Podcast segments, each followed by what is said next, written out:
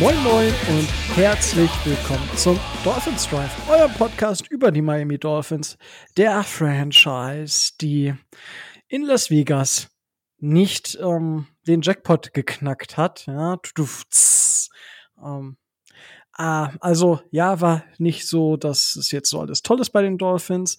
Aber wenn es heißt Dolphins Drive, dann heißt es, ich mache das Ganze hier nicht alleine, sondern ich habe auch den Tobi wieder mit dabei. Moin, Tobi. Moin. Und äh, ja, mit dem Micho wisst ihr ja, äh, es wäre fast doch was geworden, aber vielleicht äh, hören wir da in den nächsten Wochen mehr. Wir wissen es noch nicht so ganz genau. Schauen wir mal, aber er ist ja auf unbestimmte Zeit erstmal raus, da auf seinem Großgelände mehrere Kilometer Glasfaser gelegt werden müssen. Ja, und das, das dauert halt. Ihr kennt das bestimmt da draußen, weil ich denke, sind ja alle Großlandbesitzer. Mm, ja, aber Ihr kennt das Spielchen auch in der Saison. Wir haben wieder einen neuen Gegner, weil wir haben nächste Woche keine Bye Week, auch wenn es inzwischen vielleicht schon schön wäre. Ähm, wir haben den äh, Malte hier. Moin Malte. Moin, moin, danke für die Einladung. Ja, danke, dass du dir die Zeit nimmst, hier äh, teilzunehmen. Und äh, ja, du bist vermutlich äh, Colts-Fan, weil wir gegen die Colts spielen. Also ich hoffe, Tobi hat zumindest jetzt einen Colts-Fan eingeladen. Das wäre. Ich warte immer noch auf den Moment, wenn Tobi irgendwen einlädt, der nicht Fan von dem Verein ist, gegen den wir spielen. Du musst Aber- nur was sagen. Also pff, ich kann Okay, auch okay. gerne nächste Woche, keine Ahnung, wen einladen. Das ist Okay, kein Problem. doch, einfach, wirf, wirf doch einfach das nächste Mal einen Pfeil auf eine Dartscheibe und wir gucken, wer, wer bei rumkommt. Das, das ist Ja. eine gute Idee. To Tobi, mach das bitte. Aber äh, Malte, äh, du, äh, die Colts äh, haben die, Fa also offensichtlich mindestens einen Fan in Deutschland. Aber erzähl doch mal, was du so bei den Colts in Deutschland zu tust oder was es da so gibt, wo ihr euch connectet, wie ihr euch connectet und so weiter und so fort. Ja, es gab ja beim letzten Mal, als ich bei euch zu Gast war, also ihr wart der Stein des Anstoßes für mich, selber einen Podcast zu machen, muss ich dazu sagen. Also ihr seid quasi Oh. unser, unser Vorbild-Podcast, so ein bisschen, wenn man so will. Weil dadurch, dass ich bei euch war und so ein bisschen was über unsere Organisation erzählt habe, war es dann so, dass ich gesagt habe, ich habe eigentlich schon die ganze Zeit Lust, selber Podcast zu machen und habe mir dann ein paar Jungs gesucht. Ähm, wir als Germanapolis Blue Nation, da hat Micho sich letztes Mal ordentlich einen abgekrampft. Nee, Tobi war das. Tobi hat es nicht hinbekommen, das auszusprechen. Micho hat das gut gemacht, aber Tobi war das, genau. Tobi hat das nicht hinbekommen, das auszusprechen. Aber es ist gar nicht so schwer. Man muss es nur schnell machen und hoffen, dass es keine Gefangenen gibt. Ähm, das ist quasi die Organisation in Deutschland, die sich, äh, ja, zur Aufgabe gemacht hat, Colts-Fans unter ihrer Flagge zu versammeln. Ähm, auf unserer Facebook-Seite, lass mich lügen, haben wir jetzt, glaube ich, 700 Leute. Ähm, wir haben eine WhatsApp-Gruppe mit 120 Leuten. Wir haben eine Facebook-Gruppe, wo nochmal 60 Leute drin sind. Das meiste ist natürlich deckungsgleich, aber trotzdem ähm, werden Ankündigungen dann sicherheitshalber über alle Gruppen so ein bisschen verstreut. Äh, wir sind auch bei Instagram seit neuestem und bauen das da jetzt auch auf. Also unser Community-Leiter Marc ist immer bemüht, möglichst viel die Fühler auszustrecken und möglichst viele Sachen zu bedienen, damit die Community sich langsam erweitert und größer wird. Wir werden auch langsam, aber sicher mehr. Aber derzeit äh, würde ich fast sagen, so aktive Leute, die sich wirklich äußern, sind wir so 150. Ja, und das äh, ist quasi die deutsche Community der Colts-Fans, wo ich Mitglied bin und auch ähm, Podcast-Host quasi. Und das Ganze damals auch vor ungefähr, lass mich lügen, zwei Jahren ins Leben gerufen habe. Nice, mega cool. Äh, du darfst natürlich auch gerne sagen, wie dieser Podcast heißt. Der Podcast heißt For the Shoe, ist auf Spotify und allen anderen Audioportalen äh, verfügbar und kann dort angehört werden. Wir äh, haben unsere Folge zum Dolphins-Spiel leider noch nicht rausgebracht, aber sie wird natürlich innerhalb der Woche noch rauskommen. Und ihr seid natürlich gerne eingeladen, euch die anzuhören und mir gerne Feedback dazu lassen. Sehr, sehr gerne. Den Link an die Zuhörer, den Link dazu findet ihr natürlich in den Show Notes, äh, zumindest zum Podcast, weil die Folge ist noch nicht raus. Dementsprechend kann ich die Folge nicht direkt verlinken, aber ich werde sie definitiv äh, da, wo ich die Sachen teile, auch teilen. Und äh, ein- eine Frage habe ich jetzt doch noch. Und zwar 120 Leute in einer WhatsApp-Gruppe. Ich kenne ja schon WhatsApp-Gruppen von Fußballmannschaften oder von anderen Mannschaften oder von irgendwelchen grundsätzlichen Gruppen. 120 Leute. Wie funktioniert das? Ähm, also meinst du jetzt, wie wird man da nicht wahnsinnig, wenn man in so einer Co- Community Teil ist? Ja. Oder? Ja, also, Also- das. Es ist im Grunde genommen einfach, weil es auch sehr viele stumme Mitleser gibt. Die meisten stellen News über die Colts rein, was uns natürlich auch als Cast sehr hilft, weil dann äh, erleichtert uns das die Recherche, dass wir alles zusammentragen können und dann ähm, so Sachen machen. Anstrengend ist es eigentlich nur während den Spielen, weil dann jeder, sag ich mal, äh, Touchdown oder äh, was machen die da schon wieder und, äh, und das, siehst, das liest du dann ungefähr 20 Mal. Aber ansonsten ist es eigentlich relativ ruhig und beschaulich. Ähm, wir diskutieren viel, aber auch jetzt nicht täglich. Ich würde sagen, du musst mit einem Nachrichtenaufkommen von pro Tag, wenn es hochkommt, 20 Nachrichten rechnen. Mehr ist das gar nicht, ehrlich gesagt. Weil es passiert ja auch nicht jeden Tag was bei den Das Colts. geht ja noch. Ja. Ja, also ich, ich habe da Fantasy-Football-Gruppen und wenn es dann einmal, einmal losgeht, dann und ich, ich, ich habe ich hab zum Beispiel das Problem, ich gucke zu oft auf mein Handy. Also ich bin wirklich so ein bisschen, ich bin viel im digitalen Bereich natürlich unterwegs, ähm, aber ich habe ich hab inzwischen so eine App, wo ich dann auf der Arbeit, äh, da pflanze ich so Bäume und wenn ich dann halt die Nachrichten nicht ausstelle, sehe ich die ganze Zeit oben durchlaufen. Da kann auch mal sein, in zwei Stunden dann so über 100 Nachrichten und denkst so, okay, das, äh, was, was geht bei euch? Und dann ist das wirklich nur Trash-Talk. Aber okay, 20 Nachrichten fair fi- finde ich noch legitim. Ja. Gut. Also, wie, wie gesagt, ist halt nur während den äh, Spieltagen ein bisschen belebter. Da muss man dann manchmal die Gruppe schon auf stumm stellen. Da kommen dann auch Leute irgendwie, die vielleicht noch mal keine Ahnung, mit der Familie essen waren oder so und dann sagen, ja, Leute, äh, 300 Nachrichten, äh, die lese ich nicht, tut mir leid. So. Verständlich, verständlich. Ja, absolut. Ah. Cool. Aber also, wie gesagt, Leute da draußen, ähm, die Sachen findet ihr in den Show Notes. Guckt da, hört da gerne rein. Gerade auch zu der Folge natürlich diese Woche, weil dann seht ihr das Spiel mal auch aus einer anderen Pers komplett aus einer anderen Perspektive, weil Malte wird ja später auch noch was zu dem Spiel gegen die Dolphins aus seiner Sicht sagen. Aber Tobi, wir hatten ja jetzt ein Spiel am, am Wochenende und äh, Micho hatte uns ein paar Sachen gesagt.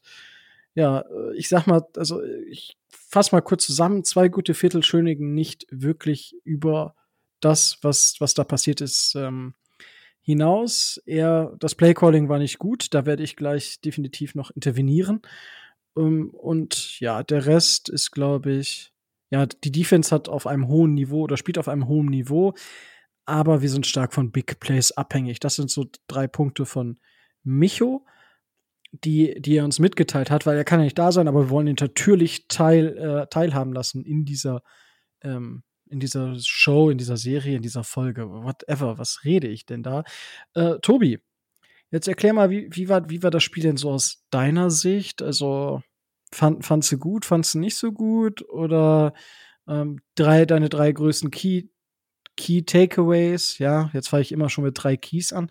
Äh, Deine drei größten Takeaways oder die Takeaways, die du mir nennen möchtest. Ich meine, du setzt dich über das hinweg, was ich sage. Von daher. Wahrscheinlich, ja.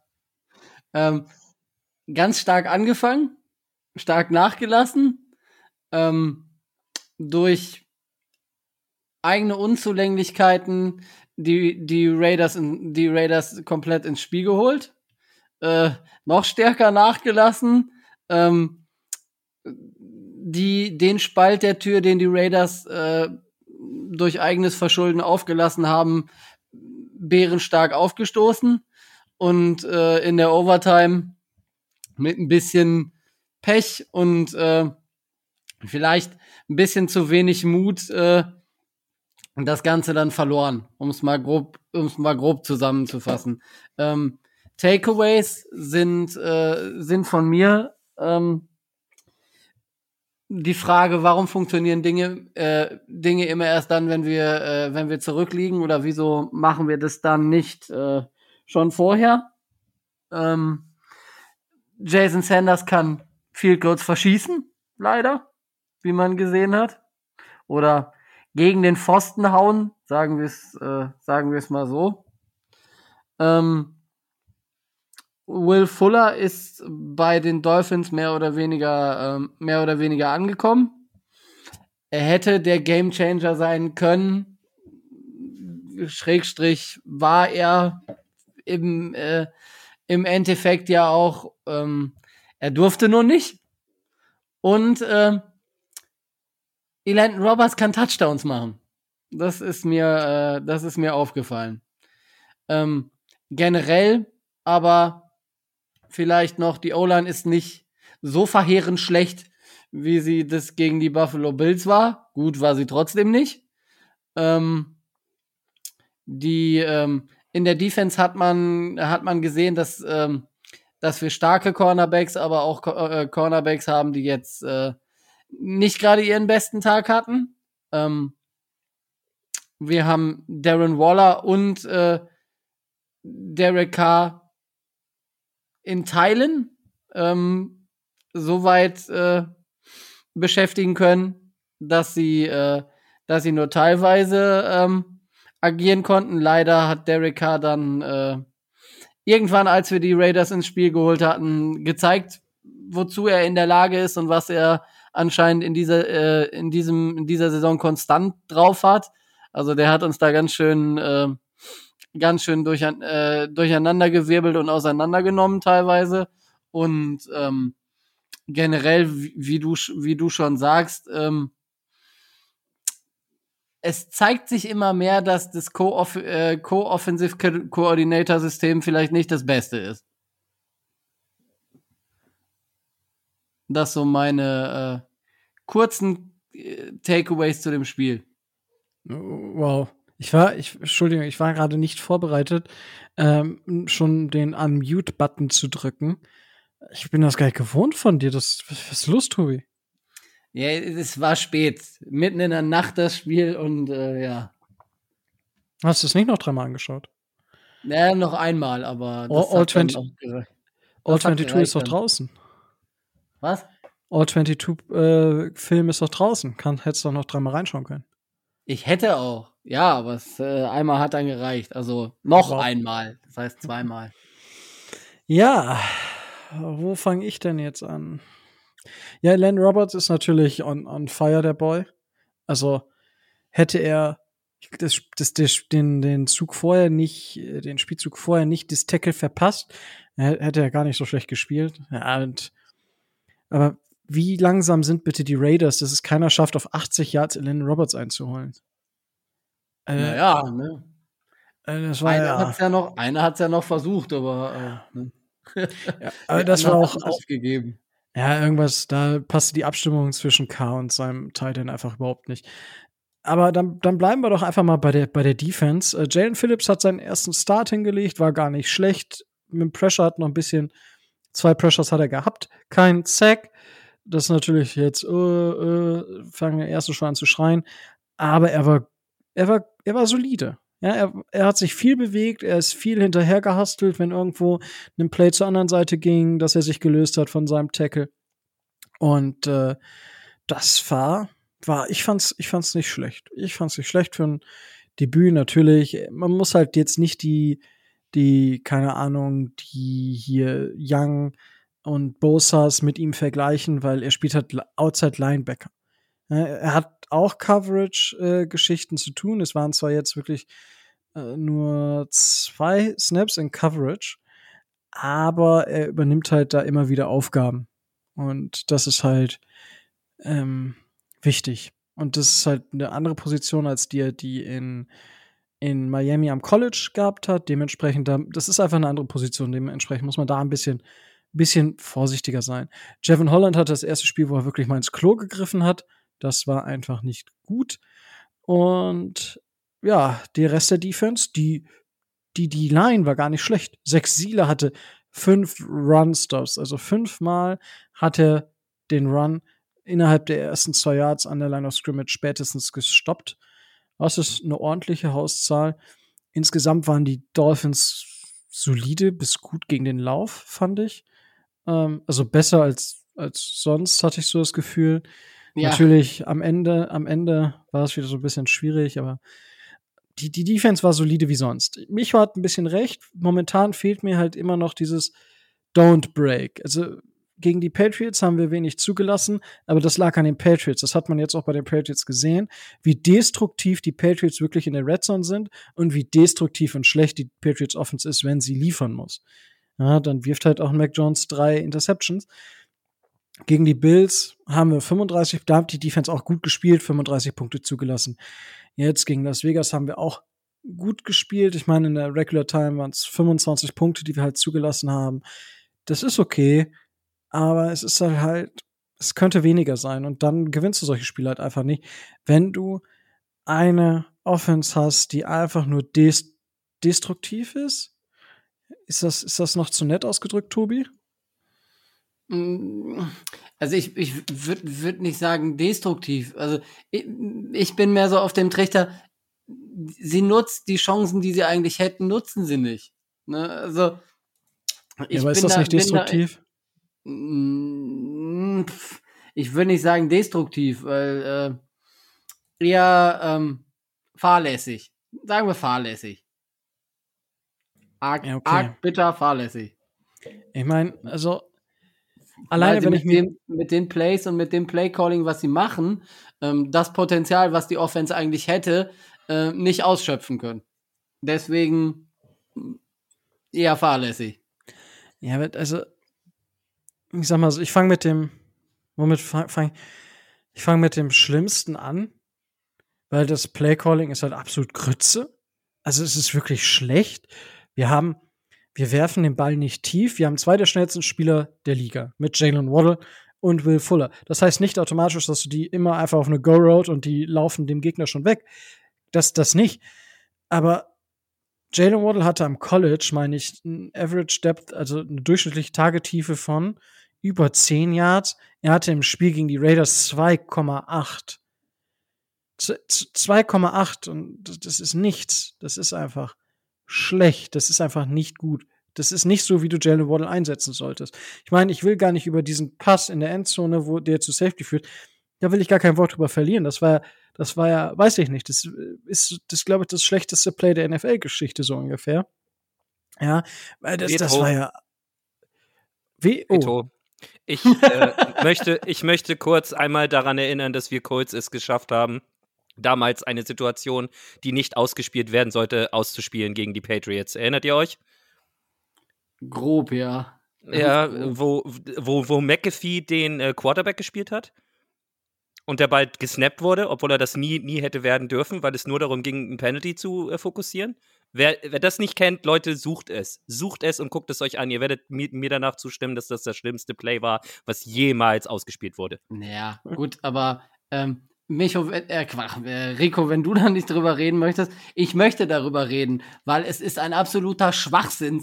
Also äh, schon allein das, das Display, ähm, gut, du startest an einer, äh, an einer eigenen Eins, das kann passieren. Das ist äh, okay. Aber ähm, dann einen, einen Screenpass nach, äh, nach links außen zu werfen auf Jalen Waddle, wo dem der Verteidiger quasi schon im Gesicht hängt. Ähm, sich dann darauf zu verlassen, dass in der eigenen Endzone Jalen Waddle den auf dem Bierdeckel äh, ausspielt und äh, den, den Safety vermeidet. Das ist absolut, äh, du sagst Grütze, also ich, es ist Schwachsinn. Das ist einfach nur Schwachsinn. Ähm, das Play zu callen ist scheiße, den Ball dahin zu werfen ist, ist furchtbar. Ähm, Brissett hatte die zwei oder drei oder hätte die zwei oder drei Sekunden Zeit gehabt. Mein Gott, selbst wenn er ein Intentional Grounding oder was der Teufel irgendwas kriegt, ne? Wir stehen an der Eins. Was soll der Schiri denn noch machen? Dann kriegen wir halt eine Flagge und äh, gehen 20 Zentimeter zurück. Aber wir haben drei Versuche, um den Ball, äh, um dem Ball ein Halt, bisschen stopp. Raum zu geben. Ein Intentional Grounding wäre ein Safety gewesen, weil es ein Foul in der Endzone ist. Das ist genauso wie ein Holding in der Endzone ist auch der automatische Naja, gut, Safety. aber ne, dann soll er das, soll er das Ding, wenn, äh, wenn kein, wenn kein Mann frei ist und er nicht laufen kann, soll er das Ding ins Seiten ausprügeln oder was weiß ich was. Aber also, wäre alles sinnvoller und alles besser gewesen, als, als den Ball dahin zu werfen. Weil schon als der Ball in der Luft war, hat man schon gesehen, okay, Safety bringt nichts mehr. Weil, wie gesagt, der, der äh, Verteidiger der, äh, der Raiders saß ja Waddle quasi direkt auf dem Schoß. Ne, das hat, äh, der hätte ja überhaupt keine Chance, irgendwas zu machen. Da war der Ball noch schlecht geworfen und äh, dann war es ganz vorbei. War auf jeden Fall peinlich. Ich denke, das, Auf das jeden Fall. Und äh, man muss dazu sagen, das ist dann so eine Situation. Wir führen 14-0 und äh, mit so einer Nummer holst du dann den Gegner wieder in ein Spiel zurück, die, äh, die bis dahin nicht viel auf die Kette gekriegt haben. Ja, ich meine, also alleine jetzt, ich habe mich über das Playcalling, ich habe jetzt mal die Zahlen hier nochmal offen. Das ist ja absurd. Die Dolphins haben 32 Receptions. Ich spreche nur von Receptions. Für 215 Yards. Das ist ein Average von 6,7. Die Raiders haben 26 Receptions, also sechs weniger, aber 386. Die haben also fast mit sechs Receptions weniger, also hätten die sechs Receptions mehr, hätten sie mehr, bei weitem mehr als das Doppelte als, als wir, weil die haben 14,8 äh, Average pro Target und ich meine zwei Touchdowns. Ich glaube, Jacoby Brissett hat inzwischen über 85 oder 85 Dropbacks ungefähr, hat keinen Touchdown geworfen.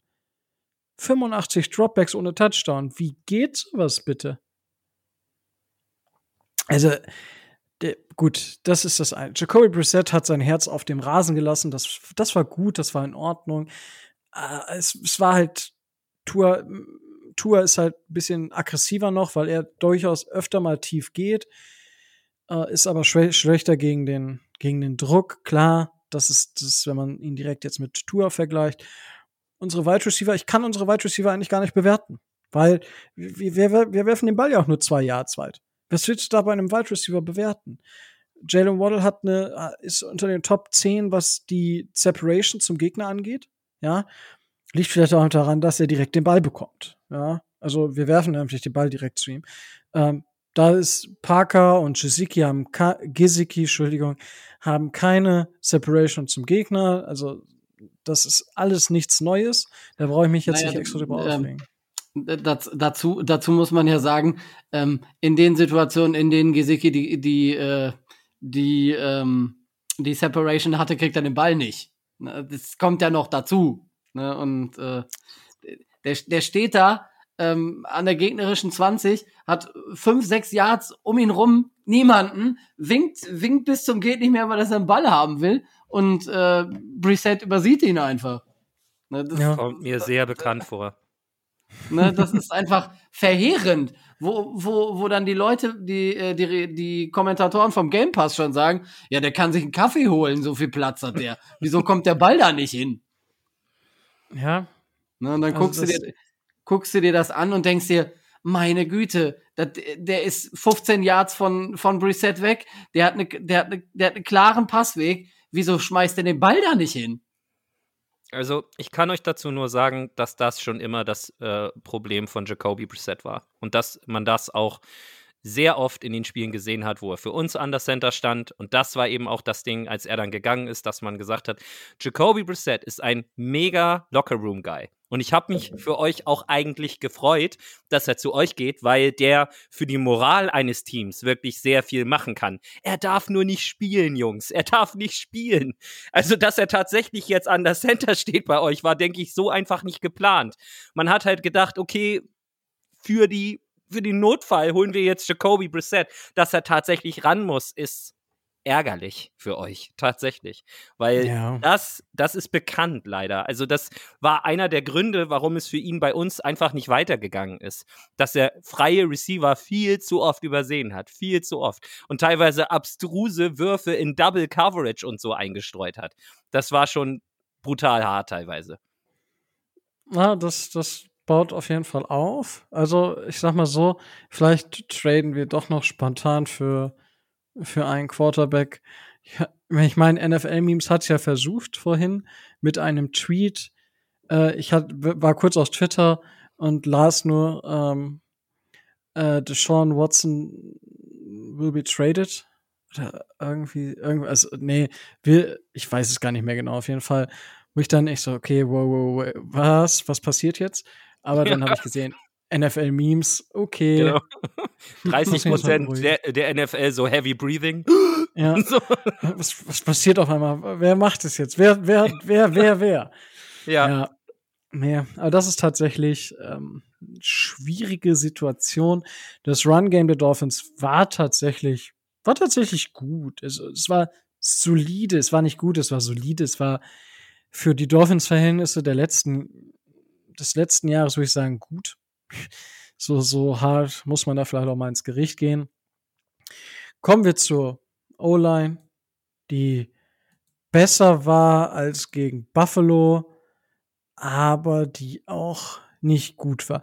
Liam Eichenberg, also mein, ich, bei der O-Line muss ich jetzt ein bisschen ausholen. Liam Eichenberg hat auf Right Tackle gespielt. Das ist das, wo man ihn ja eigentlich gesehen hat, weswegen man ihn gedraftet hat. So, jetzt sah er aber auf Left Tackle in seinem ersten Spiel gegen die Patriots war das besser aus als jetzt gegen, ich glaube, gegen Max Crosby hat er hauptsächlich gespielt auf Right Tackle. Ähm, schwierig. Ja, also das war wirklich, wo ich sage, hm, da ah, sah er manchmal nicht gut aus. Ist halt ein Rookie, okay, der auf Left Tackle am College gespielt hat, muss auf Right Tackle umlernen. Schwierig. Austin Jackson auf der anderen Seite, keine Ahnung. Also, Ost, ja, da sage ich nichts zu. Jesse Davis hat auf Left Guard gespielt, das war okay.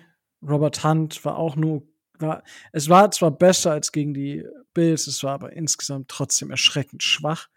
Wieder mal. Also, wie gesagt, am Anfang, das hat Tobi richtig gesagt, am Anfang sah auch die O-Line gar nicht schlecht aus. Auch dieser, die, dieser Block zum Touchdown, das sah gut aus. Und ich dachte so, okay, krass, und dann war am, war, eigentlich kann ich das krass schon wieder stecken lassen, weil der Rest war schon wieder, war schon wieder für die Cuts. Mm, was ich bei der Dolphins O-Line jetzt gerne hätte, zieht einfach ähm, den Herrn Eichenberg, versucht ihn einfach auf Left Tackle zu etablieren, zieht Austin Jackson auf Left Guard, Dieter einfach auf Center lassen, das ist so, das ist solide. Das wird kein High-End Center, aber lass den jetzt noch ein bisschen Erfahrung sammeln, vielleicht wird das was. Ja, ich weiß, ich bin Badgers-Fan, lasst mich in Ruhe. Ähm, so, das dazu. So, rechte Seite Robert Hunt, Right Guard und Right Tackle Jesse Davis. Oder umgekehrt, Jesse Davis auf Right Guard und Robert Hunt auf Right Tackle. Macht es doch einfach mal so. Das, das Beste, was den Dolphins mit Austin Jackson noch passieren kann, ich, hab, ich muss sagen, ich habe Austin Jackson als Left Tackle abgeschrieben. Das Einzige, was den Dolphins jetzt Positives vielleicht noch passieren könnte, ist, dass er sich als Guard wie Eric Flowers entpuppt. Ja, den Eric Flowers war auf Tackle der größte, einer der größten Busts, muss ich sagen. Ja, einer der größten Busts der NFL-Geschichte. Auf Guard ist das einfach ein super solider Spieler. Der spielt dieses Jahr beim Washington Football Team gute Saison. Der hat bei uns auch nicht schlecht gespielt meine, wir haben ja oft genug geredet, dass das vielleicht nicht clever war, den, den gehen zu lassen. Aber sei es drum. Ähm, es ist jetzt so. Und das, ich würde, ich würde versuchen, Austin Jackson zumindest auf Guard noch umzuschulen. Der Typ ist super jung. Ich glaube nicht, dass er eine Zukunft auf Tackle hat. Ich sehe ihn auf, auf Guard, macht er vielleicht gar keine schlechte Figur und zieht, versucht Eichenberg vielleicht auf Left Tackle zu etablieren. Robert Hunt war auf Right Tackle gar nicht so schlecht probiert's einfach. Also, ich meine, mehr als gegen die Bills kann nicht kaputt gehen. Na, ich meine, okay, das, das, oh, das war jetzt eigentlich, das war unbeabsichtigt böse, weil Tour ja kaputt gegangen ist. Äh, oh. Schön, dass es dir selber auffällt. Ja, das ist mir jetzt gerade. Aber stimmt. Einfach.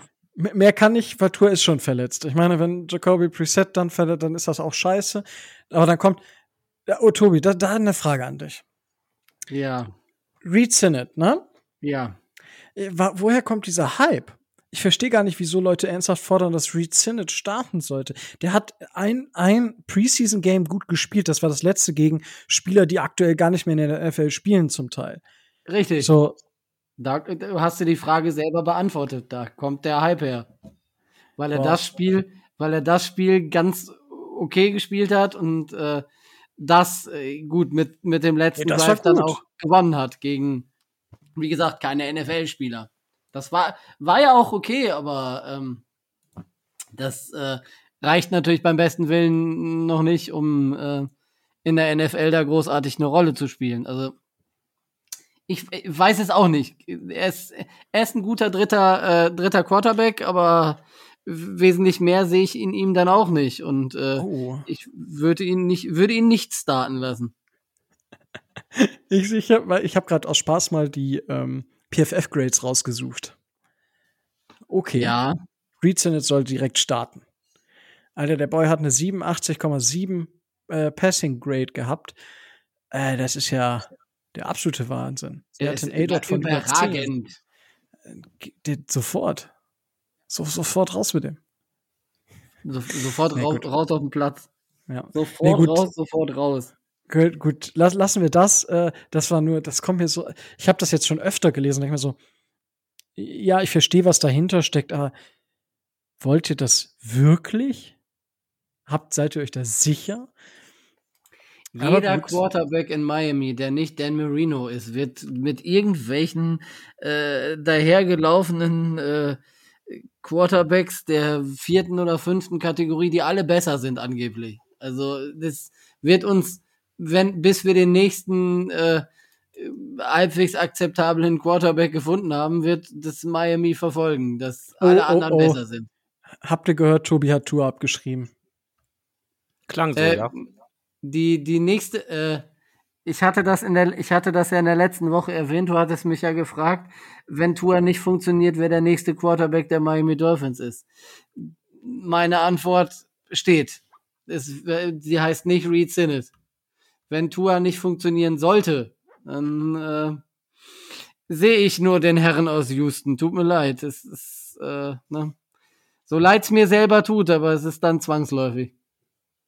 Ja, ich habe auch schon scherzhafterweise, also auf äh, Twitter ist ja immer, Twitter ist ja Twitter. Ähm, das war, heute hau ich sie auch alle raus, ey. Ähm, aber da war ja auch schon öfter mal die Scherze mit Big Ben. Also man sollte halt keinen Scherz drüber machen, weil es ist, ist unterste Schublade, aber ja, die, die Steelers sind ja auch so ein bisschen in der Bredouille, sag ich mal. Aber ja, kommen wir zurück zum Spiel gegen die Raiders. Tobi hat das schon richtig analysiert. Wir, wir sind super gestartet. Danach gab es 25 unbeantwortete Punkte. Und dann haben die Raiders uns tatsächlich irgendwie noch mal die Tür geöffnet. Two-Point-Conversion ist gut gegangen. Das war aber auch super holprig. Und dann, ja, Tobi, möchtest du ein bisschen über die Overtime reden? möchte ich über die Overtime reden. Ja, das, das hat, das hat gar nicht, gar nicht so schlecht ausgesehen, muss, muss ich, äh, muss ich ehrlich sagen. Das war, war okay. Und ich meine, ähm, wir haben das, äh, wir haben das lange Ding gebracht. Das lange Ding kam in die richtige Richtung. Brissett hat gezeigt, dass er in der Lage ist, solche Drives vernünftig aneinander, äh, aneinander zu reihen und äh, der Ball war in der richtigen Position, der Spieler war in der richtigen Position, der Referee war in der richtigen Position. Naja, das Einzige, was fehlte, ist, äh, ist so ein kleines gelbes Stück Stoff. Und da kann man jetzt äh, sehr, sehr, sehr, sehr, sehr lange und sehr intensiv darüber diskutieren, ähm, ob das jetzt eine Pass Interference war oder nicht. Ich bin der Meinung und äh, ich habe es ja auf dem, auf dem Game Pass geguckt und würde mich da den Kollegen anschließen. Ähm, es ist ähm, maximal unglücklich. Ähm, der, der Raiders Defender verkauft es relativ gut. Ähm, aus meiner Sicht trotzdem eine klare Pass Interference wäre ähm, First Down an der 1 gewesen und äh, naja, quasi dann wahrscheinlich äh, das Spiel für uns. Aber man kann es jetzt nun mal nicht ändern. Ähm, wir haben dann äh, in unserem Drive in der Overtime noch ein Field Goal hinbekommen. Ähm, die Raiders hatten, äh, hatten noch Zeit. Die Raiders haben es äh, gut runtergespielt. Die Raiders haben das äh, Game-Winning Field Goal ähm, gemacht und haben mit ein bisschen Glück, aber letzten Endes doch, das muss man leider so sagen, verdient äh, ein Spiel gewonnen, in das, in das sie Miami erst wieder zurückgeholt haben. Ähm, was mich, äh, was mich negativ überrascht hat, aber das gilt in erster Linie für Miami, aber auch für beide Seiten. Ähm, das ganze Ding war relativ undiszipliniert. Also diese Flaggen, die da, die da teilweise gefallen sind, ne, sowas von unnötig und sowas von, äh, sowas von dämlich teilweise, ne. Ähm, ich habe schon zwischendurch habe hab ich mir schon gedacht, um Gottes Willen, äh, Flores, bau die, äh, bau die, bau die TNT-Wall wieder auf, weil da einige äh, Herren im, äh, im Dolphins-Jersey doch sehr übermotiviert waren. Und damit meine ich nicht die, äh, das Foul nach dem, nach dem Megapunt bis an die, bis an die Ein-Yard-Linie, weil das hat keinen, äh, das hat keinen Raum, keinen Raumverlust äh, nach sich gezogen, das kannst du mal machen, aber war natürlich trotzdem dämlich. Von daher, Ja, man hätte das- es gewinnen können. Das, das ist wohl wahr. Ich habe gerade mal geguckt, also es gab, also weil das Thema mit den Flaggen ist ein allgemeines NFL-Thema. Also die haben, die werfen aber jetzt, also bei der entscheidenden Situation nicht, aber dann für jede Kinderkacke auch die Jevin Holland-Flagge zu, die, der steht halt auf der Linie, was soll er machen? Soll er sich in Luft auflösen? Und dann kriegt er halt einen, eine Flagge für, ich, ich, Quatsch kriegt er da eine Flagge. Ich meine, es sind Ja, jetzt noch zum, zumal, zumal man auch sagen muss, ähm, einer von den, von den, von den Dolphins-Verteidigern tackelt den, äh, tackelt den, den Raider äh, so mehr oder weniger noch im Feld und der äh, so mitten auf der Außenlinie, auf der Auslinie kriegt eine Flagge. Ähm, auf, der, auf der anderen Seite passiert das. Äh, die Dolphins-Spieler, an, an deren Sideline es war, äh, beschweren sich alle und da kommt die Flagge nicht. Also es war auch nicht immer, war auch nicht einheitlich, was die, äh, was die Refs da teilweise äh, gemacht haben. Ich habe jetzt mal kurz eben überschlagen, wenn ich das auf äh, pro Spiel oder allgemein auf die Flaggen jetzt auf 16 Spiele hochrechnen würde, dann sind wir auf dem Kurs insgesamt für 10% mehr Flaggen, was 10% mehr Flaggen, das entspricht ähm, ungefähr 350 Flaggen mehr. Ja, und 350, wenn ich das jetzt auf einen Spieltag münze, 350, wir haben 16 Spiele, 20. Passt, kommt das hin? 350 durch 16, nur 20 Flaggen. 23 Flaggen pro Spiel am letzten Spieltag. Äh, liegt das Ding ja nur noch irgendwo. Also es ist schon krass. Es ist schon krass dieses Jahr, was die Flaggen angeht. Und natürlich, wir haben da ein bisschen Pech gehabt, aber und das ist das, ich habe im Vorgespräch so ein bisschen gesagt, okay, ich bin halt, ich, ich, da werden die Leute wahrscheinlich so ein bisschen sauer sein. Wenn du so spielst wie die Dolphins, dann hast du es irgendwann auch nicht verdient. Ne? Du kriegst es zwar vielleicht, das ist genauso wie wenn du in anderen Sportarten, ich sag mal, beim, beim Fußball vielleicht dann den Elfmeter nicht kriegst oder keine Ahnung, was passiert. Ich meine, ist jetzt durch die Videobeweise natürlich auch unwahrscheinlicher geworden, aber es, es ist halt, sorry, also es ist echt so, wenn die Dolphins hätten nie in die Overtime kommen dürfen eigentlich mehr, aber dadurch, dass, dass wir halt Defense-mäßig die nicht stoppen können, Big Plays zulassen und äh, offensiv einfach schlecht sind, ja, kann man, kann man durchaus so sagen, haben wir es in dem Moment auch nicht anders verdient gehabt. Und das, das Tragischste ist inzwischen, dass, dass, ja, wir haben, also ich hoffe, dass die Dolphins sich nochmal fangen, logischerweise. Aber das Tragische ist, wenn die 49ers natürlich jetzt noch eine gute Saison spielen und wir nicht, ähm, die 49ers haben, äh, also wir haben den Pick der 49ers, nicht unseren eigenen. Ja. Dementsprechend, das kann auch noch richtig, richtig bitter werden. Aber nichtsdestotrotz, es war für mich auch, wie du sagst, Tobi, eine verdiente Niederlage. Eine knappe, eine bittere, aber eine verdiente Niederlage. Und jetzt muss man einfach schauen, was, was der, in der Rest der Saison noch, noch so los ist. Ich meine, wenn ich so gucke, gegen wen wir noch alle spielen, sehe ich noch den einen oder anderen Sieg, ist am Ende die Frage, wofür das reicht. Ja, und ähm, dann würde ich sagen, Tobi, hast du noch irgendwas zu dem Spiel? Möchtest du noch irgendwas loswerden? Ja, ich hab, hab ja schon gesagt, ähm, äh, ich habe vor dem Spiel schon gesagt, wir hätten, wir hätten die Titans besser einbinden können.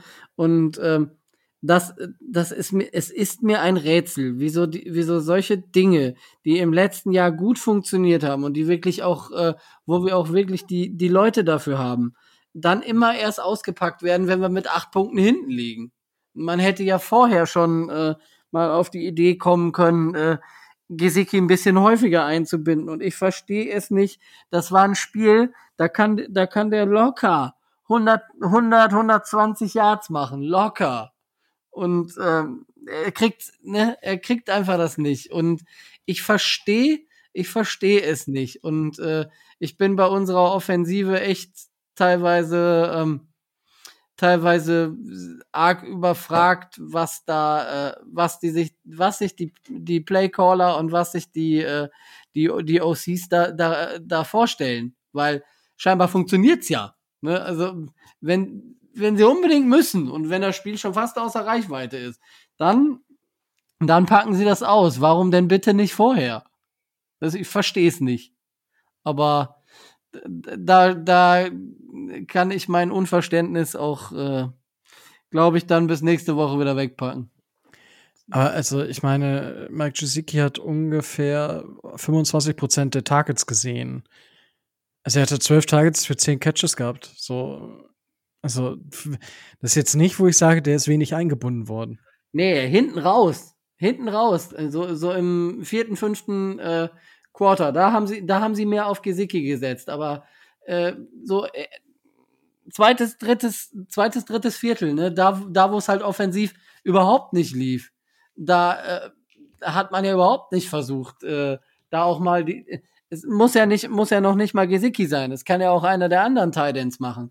Wir hatten und unsere Titans haben im letzten Jahr, ich glaube, zehn Touchdowns oder sowas gemacht und sind waren in der Offensive wirklich ein Faktor. Das ist ja dieses Jahr fast überhaupt nicht. Man nimmt, man beraubt sich da der eigenen Stärke und das verstehe ich nicht. Naja, also, ja, okay. Ähm, ja, weiß ich nicht. Ich sehe es halt dadurch, dass wir eigentlich ein gutes Wide Receiver Core haben, haben, ähm, ja, müsste man den Ball vielleicht mal tiefer werfen. Das ist halt das, was ich verlange, den Ball halt wirklich tief schlonzen. Aber gut, wir haben ja schon gehört, dass das wird mit Brissett schwierig. Da hoffen wir mal, dass Tour langsam fit wird. In zwei Wochen dürfte er dann wieder spielen. Aber, also, ja, keine Ahnung. Es ist, ja, ich bete dafür, dass wir, ähm, dass wir so langsam irgendwann offensiv mal was auf die Kette kriegen, weil, und das ist tatsächlich noch ein Take, den ich loswerden will, Brian Flores ist dafür verantwortlich. Das ist zu 100% die Verantwortung von Brian Flores. Es ist das dritte Jahr, wo wir ein neues Team inzwischen haben an Koordinatoren in der Offensive. Und wenn es jetzt nicht passt, dann ist es, dann sitzt Brian Flores für mich auf dem Hotseat spätestens nächste Saison. Weil du kannst nicht dich als defensiver Coach hinstellen, zwar immer eine Defense, die irgendwo in den Top 5, Top 10 unterwegs ist, stellen, und sagen, ja, die Offense, ja, ich stelle da einfach mal wieder ein wen Neues hin, der soll das schon richten. So funktioniert das nicht. Du brauchst eine solide Offense. Und die Offensive Line ist schlecht. Die Situation darum ist besser geworden, aber das Playcalling ist schlecht und dann muss, muss so langsam, muss mal was kommen. Aber gut. Das dazu. Ähm, ich denke, ähm, unser Gast wird ja bei diesen Sachen Offense nicht funktionabel und solche Geschichten. O-Line nicht so gut, wobei bei uns das zu erwarten war, dass die O-Line nicht so gut ist. Ähm, zumindest ein bisschen mitgefühlt haben und sich zwischendurch gefragt hat, ob wir nicht schon über die Colts sprechen. Absolut. Ähm, dachte ich mir. Ähm, Herr Malte, ähm, ihr steht 0 und 3. Ich meine, ihr hattet auch nicht die einfachsten Spiele bisher. Ähm, da kann man mal, ich würde sagen, da könnte man mal 0-3 gehen. Aber äh, ich meine, es müsste man nicht, wenn man die letzte Saison gesehen hat. Eigentlich, gut, Philip Rivers ist ja nicht mehr da. Carson Wentz ist da, wobei da habe ich später noch eine, eine, ein, zwei Fragen zu. Aber ihr habt halt gegen Seahawks, Rams und Titans verloren. Immerhin immer unter 30 Punkte, das ist ja immerhin etwas wert. Aber ja, es hat noch nicht so gef gef gefunkt wie, wie in der letzten Saison, würde ich behaupten. Wie siehst du denn euren jetzt nicht so positiv gestalteten Saisonstart? Also ich muss mal sagen, generell äh, hat mir das schon fast Angst gemacht, was ich äh, gehört habe, weil die Gemeinsamkeiten waren erschreckend, die wir hatten. Ähm, ich muss zugeben, ich habe die Dolphins jetzt nicht hardcore verfolgt, aber was ich da gehört habe, war so oft, dass ich gesagt habe, alles klar, ist bei uns genauso, alles klar, ist bei uns genauso, alles klar, ist bei uns genauso, was zum Teufel. äh, also richtig übel, weil äh, man, man muss dazu sagen, bei den Colts sieht es gerade folgendermaßen aus. Seit Week One humpeln wir durch die Gegend. Also wir haben nicht einmal unsere vollständige Mannschaft zur Verfügung gehabt und es sind Leute ausgefallen, die wirklich wichtig waren, hauptsächlich in der O-Line. Unsere O-Line gehört, wenn sie fit ist, sag ich mal, da ist, dann ist sie eine Top 10 O-Line, dann gehört sie zu, zu den zehn Besten der Liga. Nur war sie nie fit. Wir haben immer mit den Leuten vorlieb nehmen müssen, die hinter den Startern stehen. Und wie ihr sicherlich wisst, O-Line musst du top bezahlen und dann kannst du nicht sie genauso gut nochmal besetzen. Also die Leute, die dann dahinter kommen, sind meistens B-Ware. Und das haben sie zum großen Teil auch bewiesen. Wir haben Davenport und Sam Te äh, Tevy geholt in der Offseason, wo du teilweise dir überlegt hast, ey, okay, wer, wer hat die empfohlen? We wegen wem sind die hier? Sind das Praktikanten? Hat, hat irgendjemand irgendwelche großen Menschen ge genommen und gesagt, ey, weißt du was, hast du Bock, dich mal hier hinzustellen und Carson Wentz zu beschützen? So sieht das aus. Das ist teilweise absurd. Frank Reich, den ich eigentlich verehre, macht derzeit wirklich keine gute Figur, was sein Playcalling angeht. Und unser großes Problem derzeit ist die Red Zone. Wir kommen eigentlich relativ gut durch das, äh, durch das Spiel durch und, du, und durch die Play Calls eigentlich bis zur Red Zone sieht das ganz gut aus. Aber wenn wir dann an der Red Zone stehen, ähm, ja, Jonathan Taylor, zwölf Versuche in der Red Zone, kein einziger Touchdown. Letztes Spiel hat Jonathan Taylor es geschafft, mit, mit 10 Carries 64 Yards an, anzuhäufen und war danach aus dem Spiel. Er wurde kein einziges Mal wieder reingenommen. Dafür wurde äh, Frank Reich massiv kritisiert. Die Bälle, man hat dann auf Wentz gesetzt, der nicht fit war, weil Aaron Donald ihn letzte Woche auseinandergeschraubt hat. Beide Ankles waren sprained und du hast dir gesagt, dass der überhaupt spielt, hätte ich nicht gedacht. Aber er hat gespielt und Frank Reich hat ihn überfordert und hat gesagt, weißt du was, du machst das, wir spielen Pass, Pass, Pass. Und Carson Wentz war nicht fit. Und das betrifft, also wenn man sich die Indianapolis Colts anguckt, dann muss man sagen, diese Mannschaft ist nicht fit. Und was mir Sorgen macht, ist ganz klar, dass man wirklich sieht, dass die Colts sich tierisch strecken müssen, um das, was der Gegner ihnen vorlebt, mitzugehen. Jetzt kann man sagen, okay, es waren die Seahawks, es waren die wiedererstarkten Rams und es waren die Titans, die in der AFC South selbstverständlich der hohe Favorit sind. Ganz klar, man kann auch gegen die verlieren und man kann auch 0-3 stehen. Trotzdem waren das so Krampfspiele. Nicht nur, weil die Colts aus einer Mannschaft bestanden, die frisch zusammengestellt war, weil eben die Spieler, von denen man erwartet hätte, dass sie spielen, durch Verletzungen nicht gespielt haben, sondern auch, weil es einfach nicht funktioniert hat. Es war krampfig. Manchmal kamen richtig gute Plays, aber halt nie in der Red Zone. Bis zur Red Zone alles okay und dann keine Ahnung. Also ein absurdes Playcalling von Frank Reich, das hauptsächlich daraus bestand, dass lass Jonathan Taylor ein HB Dive versuchen und mal gucken, ob der Gegner darauf kommt, dass wir das viermal hintereinander machen. Und du stehst da und sagst dir, das ist nicht dein Ernst, Alter. Das, ich, ich erkenne das und ich bin kein Experte. Jeder Gegner weiß, gegen die Colts musst du die in der Mitte stark sein. Wenn du das kannst, dann wirst du gegen die in der Red Zone keine Probleme kriegen. Und dass das so offensichtlich ist, ist peinlich. Das ist absolut peinlich und das darf so eigentlich nicht sein. Wie gesagt, das große Problem ist das Playcalling in der Red Zone. Bis dahin sieht es eigentlich für die Verhältnisse, die wir derzeit haben, mit den Verletzten und so weiter, was für mich niemals eine Entschuldigung sein darf. Ganz ehrlich. Also, bis dahin sieht es eigentlich für die Verhältnisse, die wir haben, ganz gut aus. Aber das bringt dir ja nichts, wenn letzten Endes einfach keine Punkte äh, rumkommen. Und Frank Reich hat das am Anfang so gespielt, als wären die Colts ein absolutes Favoriten-Championship-Team. So nach dem Motto, mit unserer Klasse packen wir das. Natürlich spielen wir den Fourth Down aus. Und unsere Quote im Fourth Down ist, glaube ich, zwei von sechs oder so. Dass du wirklich sagst, okay, das hat uns definitiv mehr gekostet, als dass es uns eingebracht hat. Und du fragst dich halt, okay, Kuh war des Colts. Und ehrlich gesagt, ähm, habe ich in der letzten Folge unseres Podcasts wirklich die Frage gestellt, ob es generell was gibt, was in der Mannschaft da rumort. Denn wenn du dir die Mannschaft anguckst, siehst du auch, dass sie, sag ich mal, mehr kämpfen muss. Es gibt Mannschaften, bei denen sieht Footballspielen leicht aus oder einfach so, dass die die Yards spielerisch erzielen, mit einem gewissen Spielwitz, mit äh, gewissen Dingen, die, die dir auch als Fan Spaß machen. Und Colts ist derzeit Arbeiterfootball. Aber so richtig, so nach dem Motto, es macht, es macht heute keinen Spaß.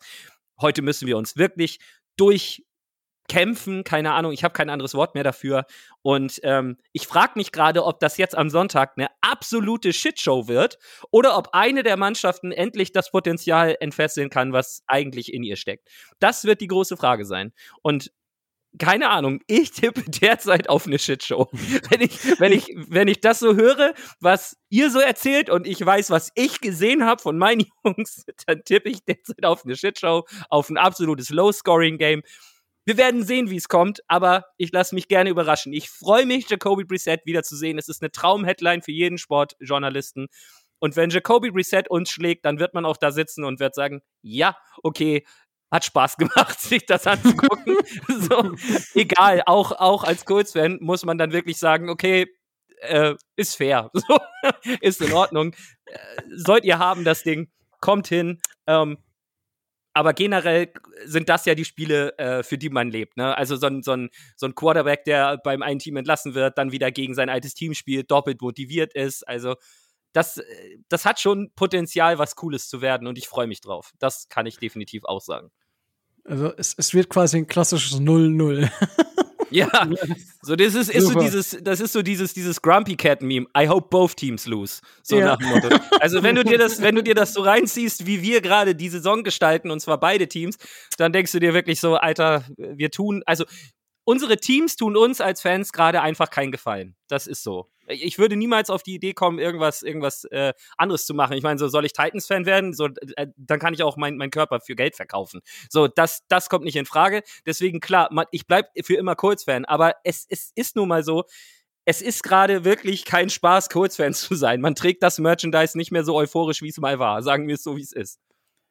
Ver- Verständlich. Ich meine, als Dolphins-Fan hast du natürlich inzwischen eine recht lange Leidenshistorie. Also wir sind da recht resilient, würde ich sagen, was, was das angeht. Ist natürlich immer mal frustrierend, weil man immer wieder diese Hoffnung aufbaut. Auch jetzt, ich, ich möchte Tour noch gar nicht abschreiben, aber es sieht aktuell nicht danach aus, als würde er, er uns in das, in das gelobte Land führen. Ich hoffe es natürlich und wie das immer so ist, verteidigt man natürlich auch die Spieler, die für ein, für, für das, für das Franchise spielen, für für die man halt lebt, sage ich, sag ich mal jetzt so.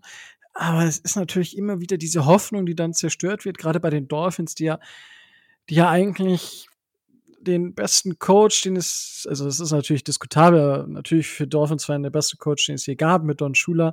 Ähm, dann hattest du einen der besten Quarterbacks der Liga mit Dan Marino und ja, seitdem hattest du halt einen der besten Coaches, die halt im College Football erfolgreich sind.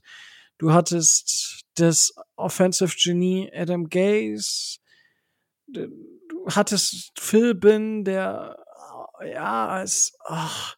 und jetzt hast du halt Brian Flores, der wo du sagst, ja, okay, ich hab ich finde ihn sogar gut, aber Alter, das, was er da mit der Offense macht, das ist halt, weiß ich nicht. So, das, das machst du nicht. So, das, das, wie willst du gewinnen, wenn du. Äh, äh, aber ja, also ich, ich ähm, verstehe da die, die Colts dieses Jahr äh, äh, ziemlich. Und ähm, ja, es ist ja die, die Frage, also Carson Wentz, ich, ich, ich musste ziemlich lachen, weil ich hatte in einer Fantasy-Liga, hatte ich Tour und ähm, hier, wie heißt er noch von den Texans, ähm, der sich dann verletzt hat. Tyrod Taylor? Ja, Okay. die hatte ich. Dann hatte ich mir, ich so, boah, ach, Carson Wentz beide Knöchel verstaucht, als ob der spielt, hatte ich mir Jacob Eason geholt. Und dann war ja schon, oh, der Wentz trainiert. Jetzt habe ich mir Trey Lance geholt gehabt, weil ich, es gab, es ist eine 16er Liga, es ist kein Quarterback mehr da gewesen, der gespielt hat. Ich hatte das Glück, ich habe gegen Justin Fields gespielt und Trey Lance hat mehr Punkte geholt als Justin Fields. Also da, da war ich ein bisschen happy drüber, aber ähm, Kein Wunder. so geil. Justin Fields hatte am Ende ein Yard durch die ganzen Sex, die er kassiert hat. Einen Richtig. Yard als Quarterback. Netto, Was das zum ist Teufel? bitte. Immerhin, ja. Das sollte schon beweisen, auf welchem Level wir uns gerade unterhalten. Ja, äh, das äh, war auf jeden Fall war auf jeden Fall überragend. Aber äh, Carson Wentz, ihr habt ja, äh, ich, ich weiß nicht, wie lange macht wie lange macht die Franchise, wie lange macht Frank Reich, auch wenn es sein Quarterback ja ist, das mit Carson Wentz starten zu lassen, bevor man merkt, die Saison geht den Bach runter und wir versuchen unseren First-Round-Pick wieder zurückzubekommen, weil das Spiel ist ja eigentlich eine Freude für jeden Eagles-Fans, weil die haben unseren. First-Round-Pick safe, die haben euren First-Round-Pick, wenn Carson Wentz mehr als 75% der Dropbacks spielt. Ähm, äh, wie, wie ist da deine ein? Das ist tatsächlich was, was mich äh, so allgemein bei den, bei den Colts super äh, interessiert, weil geht die Franchise irgendwann einfach den Weg mit, mit Jacob Eason oder äh, lasst ihr Carson Wentz einfach, auch wenn ihr am Ende, keine Ahnung, mit fünf Siegen oder so dasteht, aber Hauptsache Carson Wentz spielt die ganze Saison durch, wenn er dann fit ist. Ähm, oder hofft, hofft man irgendwann, dass er einfach jede Woche den Knöchel verletzt hat? Also ich liebe die Frage genau deswegen, weil ich sie auch gestellt habe. Einfach weil es mich genauso interessiert wie dich. Weil ähm, ich habe meine, meinen Podcast-Jungs diese Frage auch gestellt, weil ich gesagt habe, wie machen wir das? Wie machen wir das, wenn es, wenn sich abzeichnet, dass die Saison den Bach runtergeht? Wie lange lässt du Carson Wentz auf dem Feld? So. Und ich würde halt sagen, je schlimmer es wird, je klarer es sich abzeichnet, dass die Saison halt ein absoluter Fehler ist, dann muss man irgendwann wirklich sagen, Carson Wentz wird jetzt gebencht. Wann kann ich dir nicht sagen?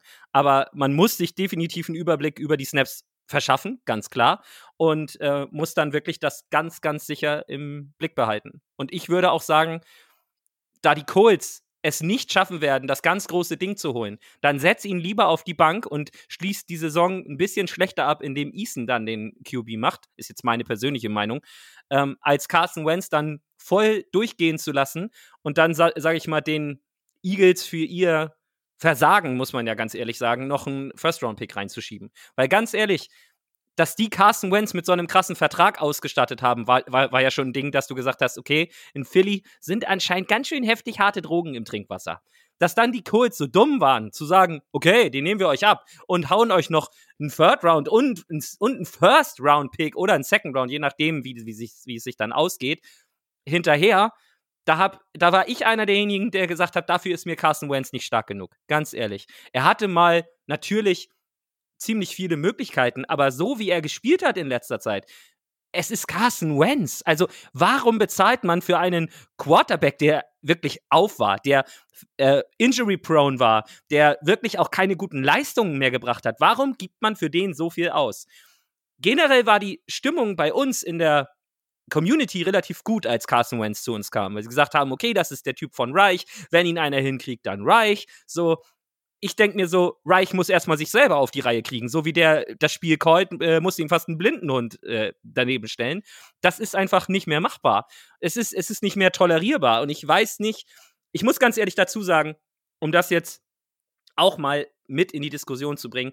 Dass die Colts so stehen, liegt definitiv nicht an Carson Wentz. Der hat alles rausgehauen, was er drin hatte. Und dass die Colts so schlecht sind und auch so wenig Receiving Yards dabei rumgekommen sind, liegt definitiv an der Struktur unserer O-Line derzeit. Weil halt da ganz klar ist, wo du angreifen musst. Und die O-Line halt das nicht auf Dauer kompensieren kann und Wentz derbe krass under pressure gekommen ist, re relativ schnell.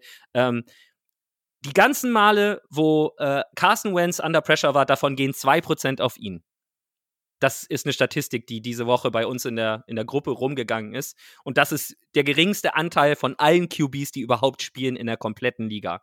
Von daher, es liegt wirklich nicht an Wentz. Aber es ist halt so, wenn die O-Line, die eigentlich erwartbar anders aufgestellt sein müsste, durch Verletzungen nicht spielt. Wir haben Eric Fischer geholt, der hat ein Spiel gespielt bis jetzt. Quentin Nelson ist jetzt verletzt. Es sieht nicht gut aus, dass es reicht für das Spiel gegen euch. Ähm, und dazu muss man sagen, dass seit Beginn der Saison unser Right Tackle Braden Smith ausfällt. Und das sind halt absolute Säulen unserer O-Line, die die O-Line wirklich definieren.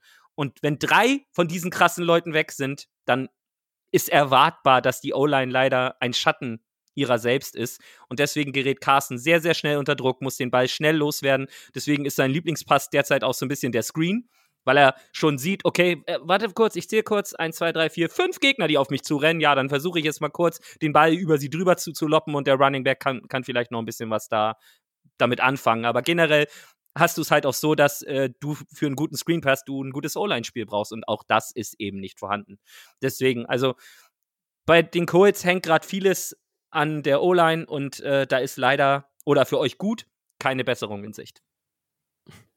Ja, es ist halt super witzig, weil es ist halt wirklich genau wie bei den Dolphins. Sag ich doch. Dass, dass bei den Dolphins nicht so viele Spiele ausgefallen sind. Die O-Line ist halt einfach schlecht. Naja, ähm, gut, aber äh, du musst ja dazu sagen, als er schon anfing mit, äh, mit Julian Davenport, der, der, der Herr stand ja auch mal in Miami. Also von daher, die, Schmerzen kann ich nachvollziehen. Ja, Oder wie, aber er ist nicht wie? so schlimm wie, äh, wie Sam Tevi. Aber, aber ähm, Tevi hat sich ja jetzt verletzt, er ist ja mit, mit einem Kreuzbandriss raus. Und man möchte fast sagen, und das ist, ich wünsche niemandem was Schlechtes, aber bei dem muss man wirklich sagen, zum Glück. Also es tut mir leid, aber was der da abgeliefert hat, schon, schon im Training Camp, war so unterste Schublade, dass du daneben gesessen hast und gesagt hast, okay, äh, äh kann mal jemand hier den, den alten Mann vom Feld führen? In, in, in seinem Sinne, weil das, das, das kann nicht so bleiben. Ganz einfach. Und ja, Also es war, es war hart. Es war wirklich hart, sich das anzugucken. Der hat Oh gegen ja. Second, Second und Third String äh, Defender ausgesehen wie, weiß ich nicht, ein Baby. Also da, äh, ich, mir, mir fällt kein Gleichnis ein, um die Machtlosigkeit von, äh, von Sam TV da, äh, darzustellen. Habe ich nicht. Tut mir leid. Ja, das ist, also ich meine, die, die Colts haben, oder was heißt Glück, ähm, aber die, die Colts haben ja dahingehend noch das Vermögen von Carson Wentz, dass Carson Wentz unter Druck ja nicht unbedingt schlecht spielt, sondern einfach solide weiterspielt. Also ist jetzt nicht so wie zum Beispiel Jared Goff oder Jimmy Garoppolo, die halt unter Druck einfach komplett gar nicht mehr wissen, oder Tour, die unter Druck gar nicht mehr wissen, was sie tun sollen und einfach ja, irgendwo wird da schon einer sein, also das Ding einfach rausfeuern. Carson Wentz ist da, das, das muss man sagen, gegen Druck nicht, nicht so schlecht. Ähm, aber ja klar, wenn du halt dauerhaft unter Druck stehst, Screenpässe, das ist nicht der, ist bei uns nicht der Lieblingspass von, von, von den Quarterbacks vielleicht, aber es ist der Lieblingspass des Front Office irgendwie. Also manchmal, manchmal frage ich mich echt, also, ob die den Ball überhaupt über die Line of Scrimmage werfen wollen. Oder ob die sich denken, boah, pff, Alter, hast du am Wochenende wieder Rugby geguckt, war mega geil, vielleicht sollen wir das auch mal probieren. es ist, also ich, ich, das, wir fragen auf. Wir viele, viele Fragen aber gut. Damit, äh, ja. Gut, jetzt haben wir viel, viel gesagt über unsere Teams und dass das alles nicht so pralle ist. Jetzt versucht ja aber trotzdem eine der Mannschaften am Wochenende zu gewinnen. Also, sie versuchen vermutlich beide irgendwie zu gewinnen, ja. Das unterstellen Wie wir sicher jetzt bist du dir da? ja, genau. Wir unterstellen es ihnen erstmal. Die Unschuldsvermutung gilt, ja. Oh. Okay.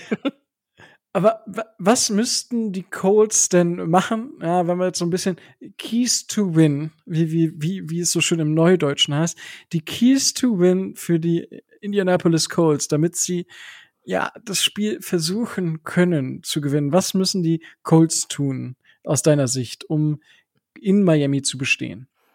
Ich habe ja schon gesagt, also es, es, es hängt einfach alles an der O-Line, weil natürlich an, äh, mit einer guten O-Line äh, kannst du auch ein viel, viel besseres Laufspiel aufziehen. Mit einer guten O-Line hat Carson Wentz viel mehr Zeit, unsere Receiver anzuspielen. Wir haben natürlich ein sehr junges Receiving Core, so. Also der älteste Receiver, den wir haben, ist T.Y. Hilton, aber der ist verletzt. Der spielt auch erstmal nicht mehr. Das bedeutet, äh, um den müsst ihr euch auch keine Gedanken machen. Es sind halt die ganz Jungen. Es sind so Zach Pascal, Michael Pittman, so. Es sind alles gute, junge, talentierte Jungs. Aber es ist halt nicht so, dass da einer vorne weggehen würde derzeit. Und auch so, also ich glaube, unser Receiving Core ist so, dass man sich, ähm, ja, dass die sich so oft in Positionskämpfen verstricken und dass das ähm, deswegen nicht so ist, dass man da wirklich erwarten müsste, als Dolphins jetzt, dass da die Bälle auch äußerst tief kommen, sondern das ist eher so ein Ding, das kann man vernachlässigen. Ähm, Jonathan Taylor, wenn man den gut ins Spiel bekommt, ich weiß ja nicht, wie, wie eure Run-Defense so ist, aber wenn, ähm, wenn man Jonathan Taylor gut ins Spiel bekommt, dann ist der schon eine Waffe. Und dann kann man natürlich auch, wenn das gut läuft, irgendwann mal auf Play-Action umstellen. Und Carson Wentz kann ja den Ball einigermaßen weit werfen. Ich meine, wir, hatten Philip Rivers, das war ein ganz anderer Schnack. Der war so alt, dass er den Ball noch ungefähr über 20 Yards werfen konnte. Und dann, ja, dann gab es Schmerzensgeld, wenn, wenn er das versucht hat, weiterzuwerfen. Ähm, aber generell, wie gesagt, Carson Wentz ist eigentlich ähm, für das, was er zur Verfügung hat, spielt er eigentlich ziemlich gut, muss man ehrlicherweise sagen. Und unsere Defense ist auch so ähnlich wie bei euch eine absolute Wundertüte. Man könnte fast sagen, so wie Micho das gesagt hat, und unsere Defense ist auch hin und wieder mal für ein, für ein, für ein Big Play gut oder auch für so einen richtig krassen Tackle, der dann zum Fumble führt oder mal für eine Interception gut. Aber wir schaffen es danach nicht in der Offense daraus Punkte zu generieren. Und deswegen sind diese Interceptions und Fumbles und hast du nicht gesehen einfach natürlich nichts wert. Sie sind in dem Moment schön anzusehen, aber du kannst halt bisher in der ganzen Saison nichts daraus generieren. Und das ist natürlich für uns Colts-Fans äußerst schade, weil ähm, gegen Tennessee hatten wir eine Turnover-Bilanz von 3 zu 0. Wir haben sie zu drei Turnovern gezwungen und haben das Spiel trotzdem mit hohem Abstand verloren, mit mehr als einem Touchdown. Und ich finde, das sagt ganz schön viel. Also, das ist einfach so. Die Colts sind in der Defense immer so mal so, mal so.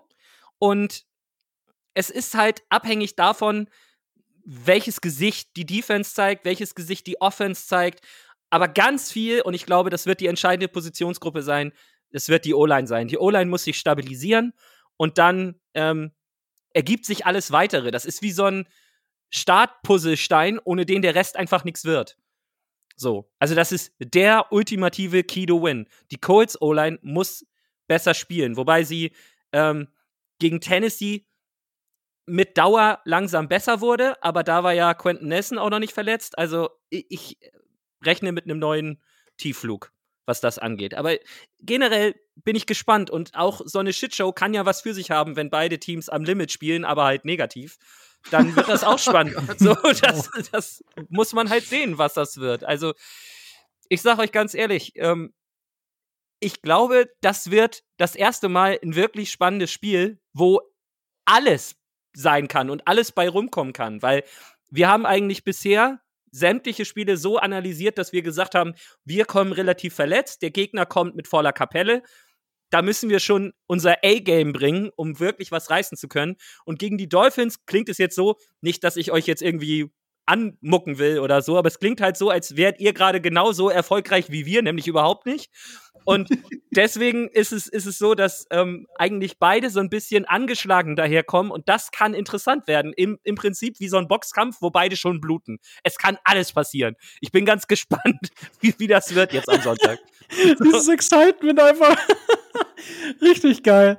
Ähm, ja, ich sag mal so, also Jonathan Taylor kannst du eigentlich nicht aufhalten. Ne? Also ein Wisconsin Running Back, den, den hältst du einfach nicht auf. Ja, ja. Das ist einfach so. Ja, Ja, ja.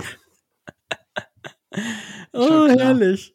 Ja, es ist einfach so. Und unsere Ja, en- ja. endlich, endlich kommt da mal wieder und endlich kommt einer da, der das rote, rote W auf der, auf der Backe hatte und es äh, Hey, hey, hey. Also, 100 Yards macht er.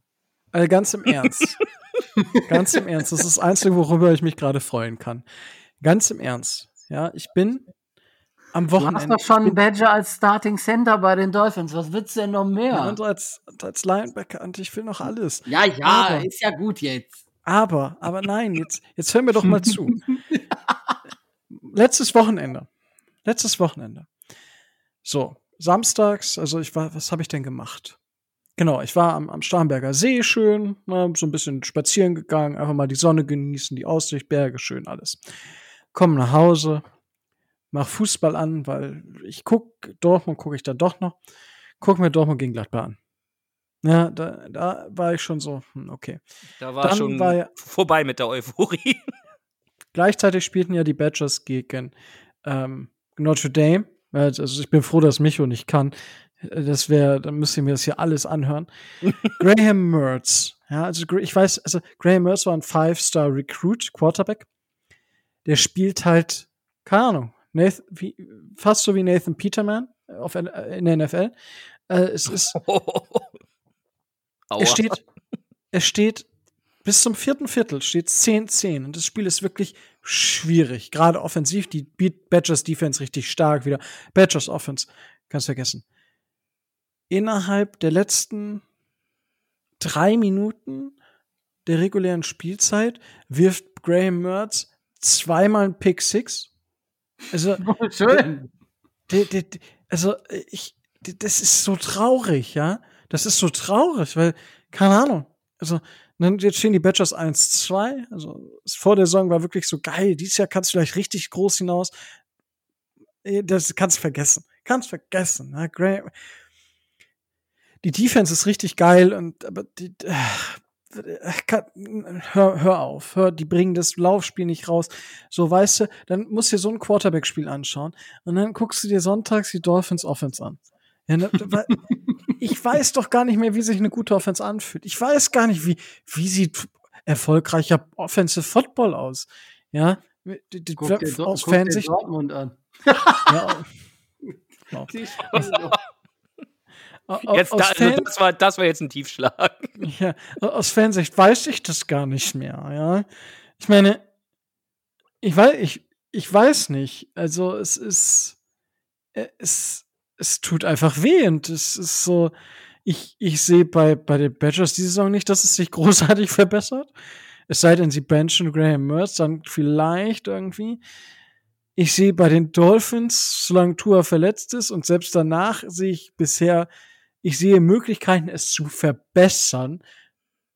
Glaube ich, dass das eintrifft. Ich bin skeptisch aktuell, ja. Also, jetzt, also, naja, also ich muss mich schon an so Kleinigkeiten wie Jonathan Taylor als bester Running Back der Liga, ja, einfach mal so, so, so ein bisschen hochziehen auch, ja. Und äh, Aber Natürlich. Ihr habt, ihr habt gegen, gegen die Patriots gewonnen. Das ist doch auch was wert. ja, das ist, das ist richtig. Die ganzen Jahre, weißt du, das muss man doch, das muss man doch wirklich jetzt mal so sagen, die ganzen Jahre, wo diese Idioten da, keine Ahnung, äh, sich aufgespielt haben, als wären sie die Geilsten. Das ist doch einfach mal schön, dass das jetzt mal umschwingt.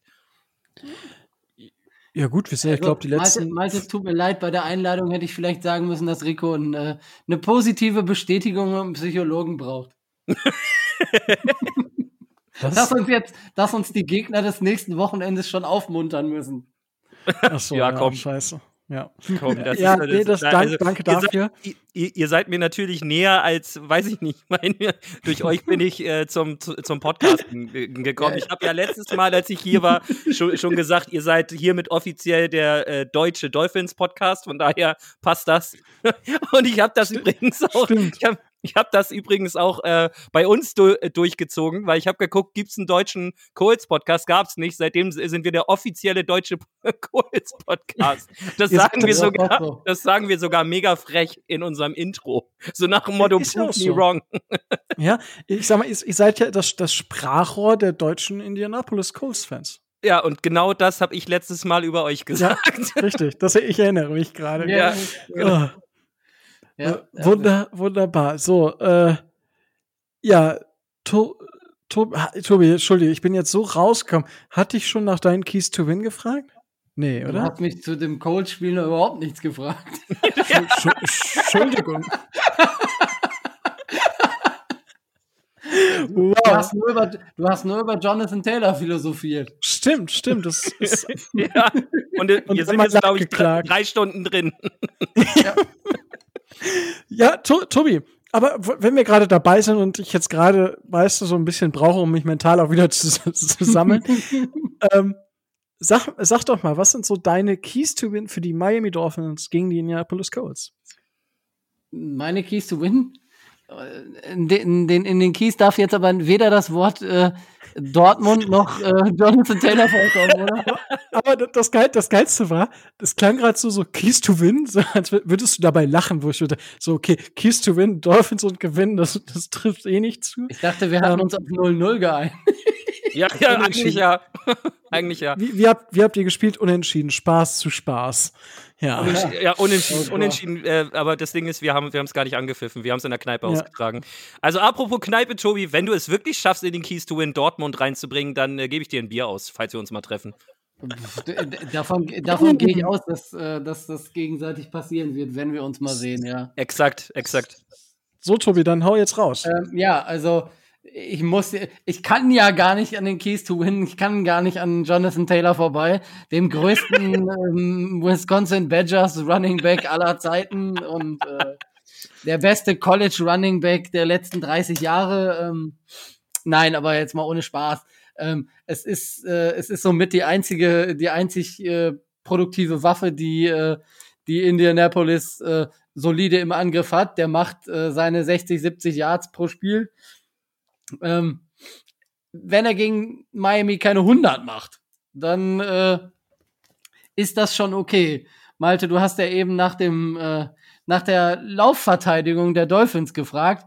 Die ist teilweise gar, gar nicht schlecht, aber teilweise grottenschlecht. Also das ist so wie Tag und Nacht. Wir hatten eine großartige Serie, die gegen die äh, Raiders Gott sei Dank äh, gerissen ist. Der erste Run im Spiel war gegen die Patriots, oh, ich glaube 40 Yards, gegen die Bills 45. Also man hatte schon größte, größte Befürchtungen. Das war dann gegen die Raiders ganz okay. Aber ich bin auf den ersten Run von Jonathan Taylor im Spiel gegen die Dolphins gespannt und ich hoffe, dass er, ein, dass er eine einstellige Jahrzahl beinhaltet. Ähm, wenn, es, wenn es so läuft wie normal, dann wird Frank Reich ein HB Dive Coin. Von daher macht die Mitte zu und das wird, denke ich mal, hinkommen. Äh, das kriegen wir ganz gut hin, denke ich. Die Mitte so, äh, das haben Zach Sila und ähm, auch Elan Roberts te teilweise ganz gut hinbekommen. Ähm, das ist so der, der erste Key. Der zweite Key, ähm, der, der betrifft in erster Linie ähm, die Miami Offense und der ist noch wichtiger als, ähm, als, äh, als Jonathan Taylor zu stoppen aus meiner Sicht. Kriegt das Play Calling und kriegt die Offense vernünftig in den Griff. Das heißt, ähm, äh, setzt die Waffen, die, die ihr habt, variabel ein, ähm, verteilt, die, verteilt die Bälle gut und lasst, lasst um Gottes Willen ähm, ähm, ja, jetzt fällt mir Miles Gaskin seinen Job vernünftig machen, weil der legt, legt ja in dieser Saison ähm, durchaus recht ordentliche Zahlen auf, zeigt sich auch relativ gut, kriegt den Ball aber zu selten. Ähm, das als erstes. Ähm, Gesicki wird erst dann eingesetzt, äh, wenn es fast schon zu spät ist. Das, äh, die, die, die Würfe auf die Tidance oder die Würfe, äh, die Würfe, die Würfe über, über die Line in, in den Slot, um, um da was zu kreieren, die langen Dinger vielleicht.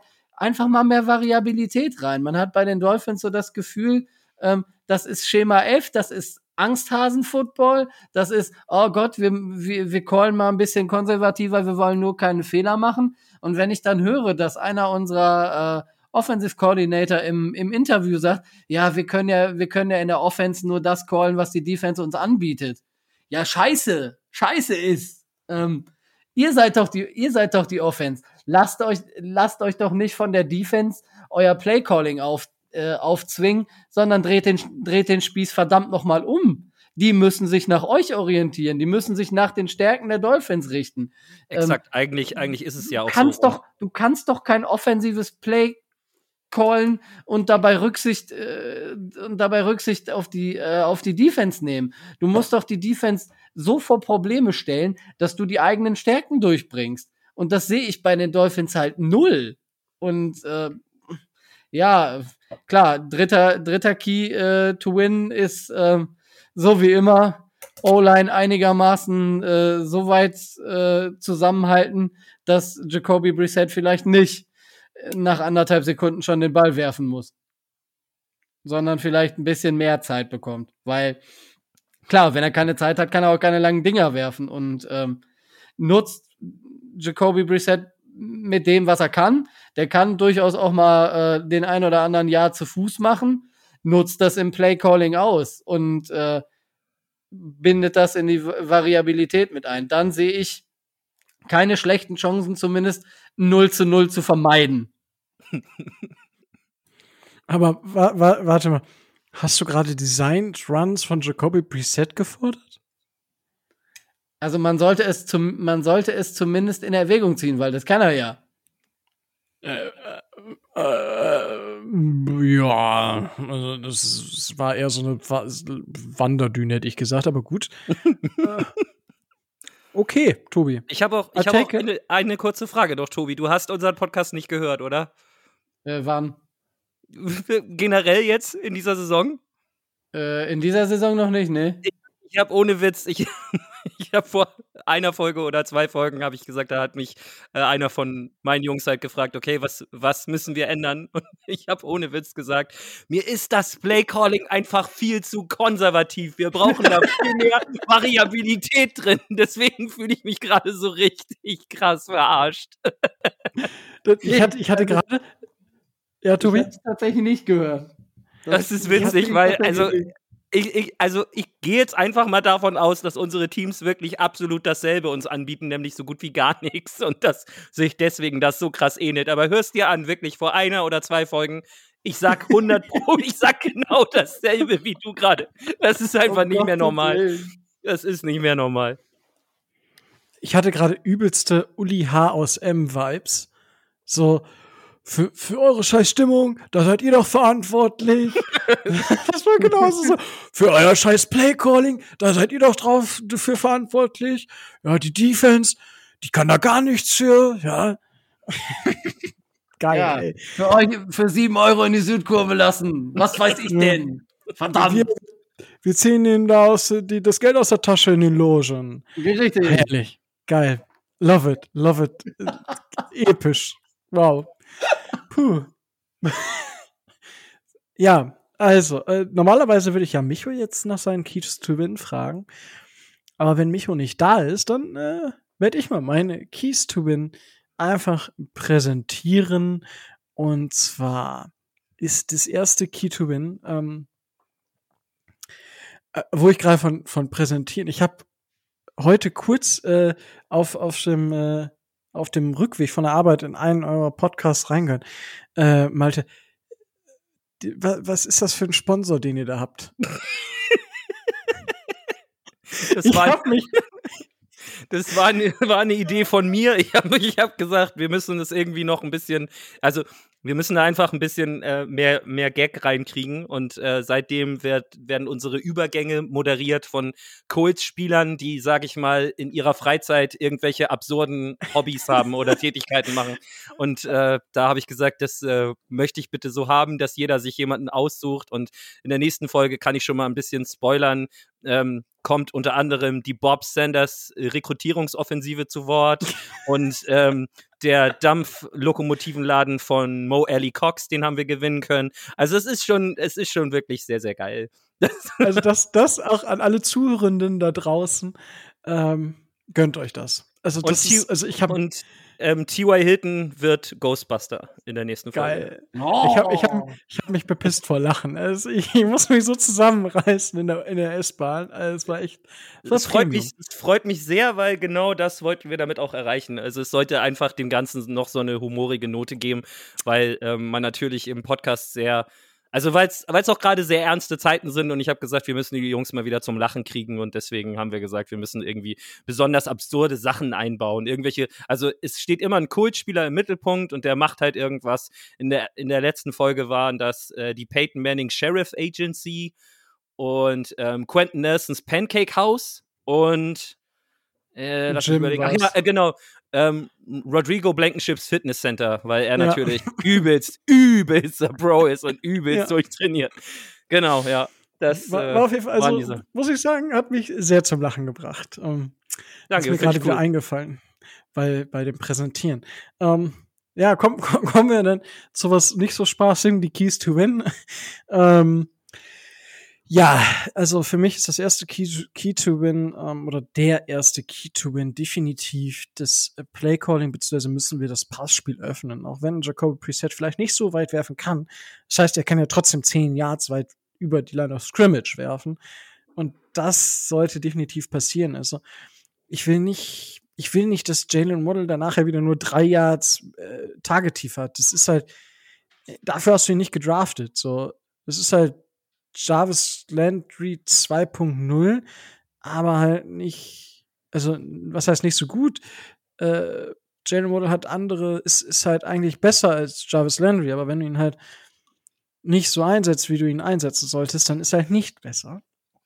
Und äh, Will Fuller, hoffentlich ist er gesund. Also er ist ja heute haben wir Mittwoch, wird vermutlich Donnerstag, ähm, schon, wenn ihr es Donnerstag oder Freitag hört, äh, wisst ihr dann schon mehr zum Gesundheitszustand von Will Fuller. Der war zumindest nicht beim Training am Mittwoch und wegen äh, kleiner Verletzungen, keine Ahnung, da habe ich jetzt nicht mehr zu finden können.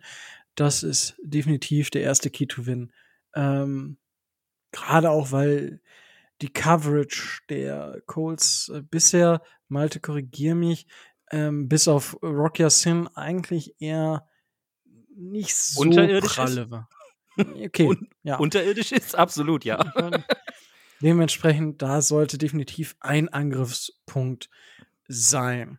Ich So, habe ich kommen hab in Ja? nach, nach Week 2 habe ich mal geguckt. Ähm, die Receiver, gegen die wir gespielt haben, waren allesamt in den äh, Top, Top 5 Receivern der NFL. es ist kein Geil. Zufall, leider. Here also ich muss sagen, go. unsere, unsere Secondary ist definitiv ein Angriffspunkt für euch. Solltet ihr definitiv drüber nachdenken, da ein bisschen zu streuen. Allerdings muss man dazu natürlich sagen, Jacoby muss man gucken, wie, inwieweit er das drin hat, dass er die Pässe so weit bringt. Aber wenn ihr das schafft, äh, behaupte ich, ist das definitiv ein Key-to-Win. Ja, schauen wir doch einfach mal. So, der zweite Key-to-Win, da ist, ähm, ja, wie gesagt, Tobi, was, was Tobi schon gesagt hat, äh, ist, dass natürlich die Dolphins versuchen müssen, das Laufspiel zu unterbinden. Gerade auch, gut, durch die Mitte machen mir keine Sorgen, aber wenn dann Frank Reich vielleicht doch auf die Idee kommt, ähm, mal ein bisschen über die Tackle hinaus zu laufen, äh, dann könnte das durchaus gefährlich werden. Das haben wir auch immer wieder gesehen. Gerade auf dem Second Level wird es dann dünn, was, was die Laufverteidigung angeht. Da, die müssen wir stoppen, weil ich glaube halt, dass die Offense der Colts gegen das Backfield der Dolphins jetzt nicht so die, die Schnitte hat. Und dementsprechend ist da, ähm, ja, da viel, Ange ist der zweite Key to Win. Und äh, der dritte Key to Win ist, dass man, ja, weiß ich nicht, das sind eigentlich meine einzigen beiden Keys to Win, weil das wirklich am stärksten heraussticht. So, ich denke, der dritte Key to Win wäre wieder disziplinierter zu spielen, um halt wirklich auch nicht dem Gegner die Möglichkeit zu geben, bei einem Third Down eine dumme Flagge zu bekommen, so dass das dann ein Third Down nicht gelingt, aber der aufgrund der Flagge die Colts dann zum Beispiel einen First Down bekommen. Das ist definitiv etwas, wo wir, was wir als Key to Win, ähm, ja, aufnehmen sollten. Das sind meine Keys to Win. So, Tobi, Jetzt äh, ist ja, haben wir die Keys to Win abgeschlossen. Gibt es denn Fragen, die du zu den Colts hast, die du Malte unbedingt stellen möchtest? Hat ja die, äh, die äh, in Anführungszeichen Stärke der, äh, der Secondary der, der Colts schon, äh, schon angesprochen. Ähm, das wäre sicherlich eine, eine Frage gewesen, die ich, äh, die ich ihm gestellt hätte.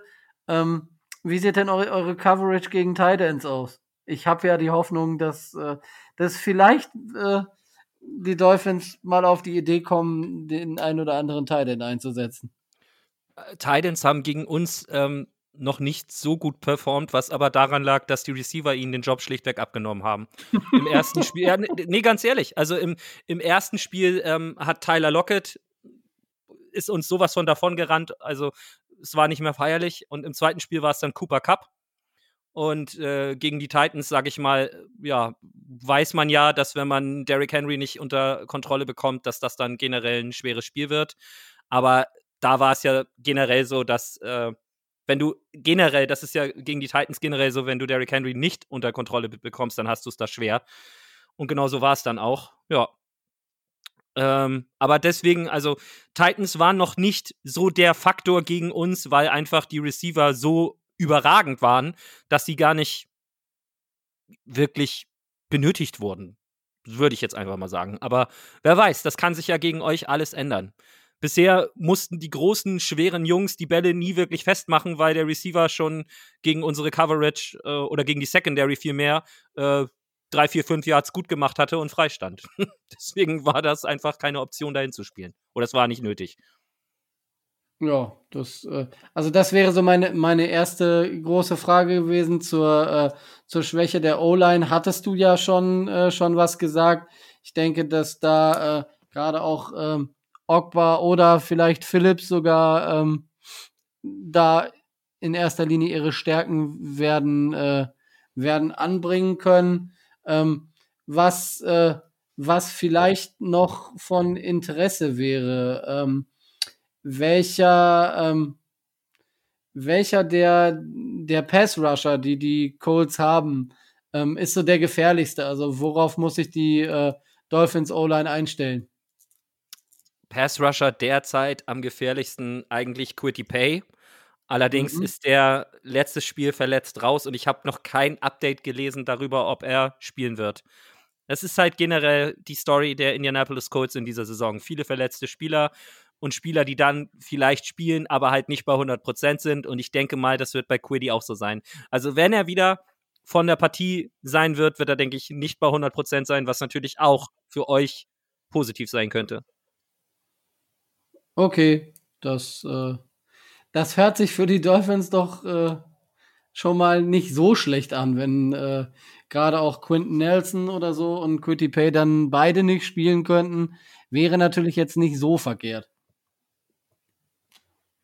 Ja, wobei ich generell sagen muss, dass der Pass Rush, der wurde von uns im Draft an, an, angegangen. Wir haben Quitty Pay und Dayo Odeyingbo geholt.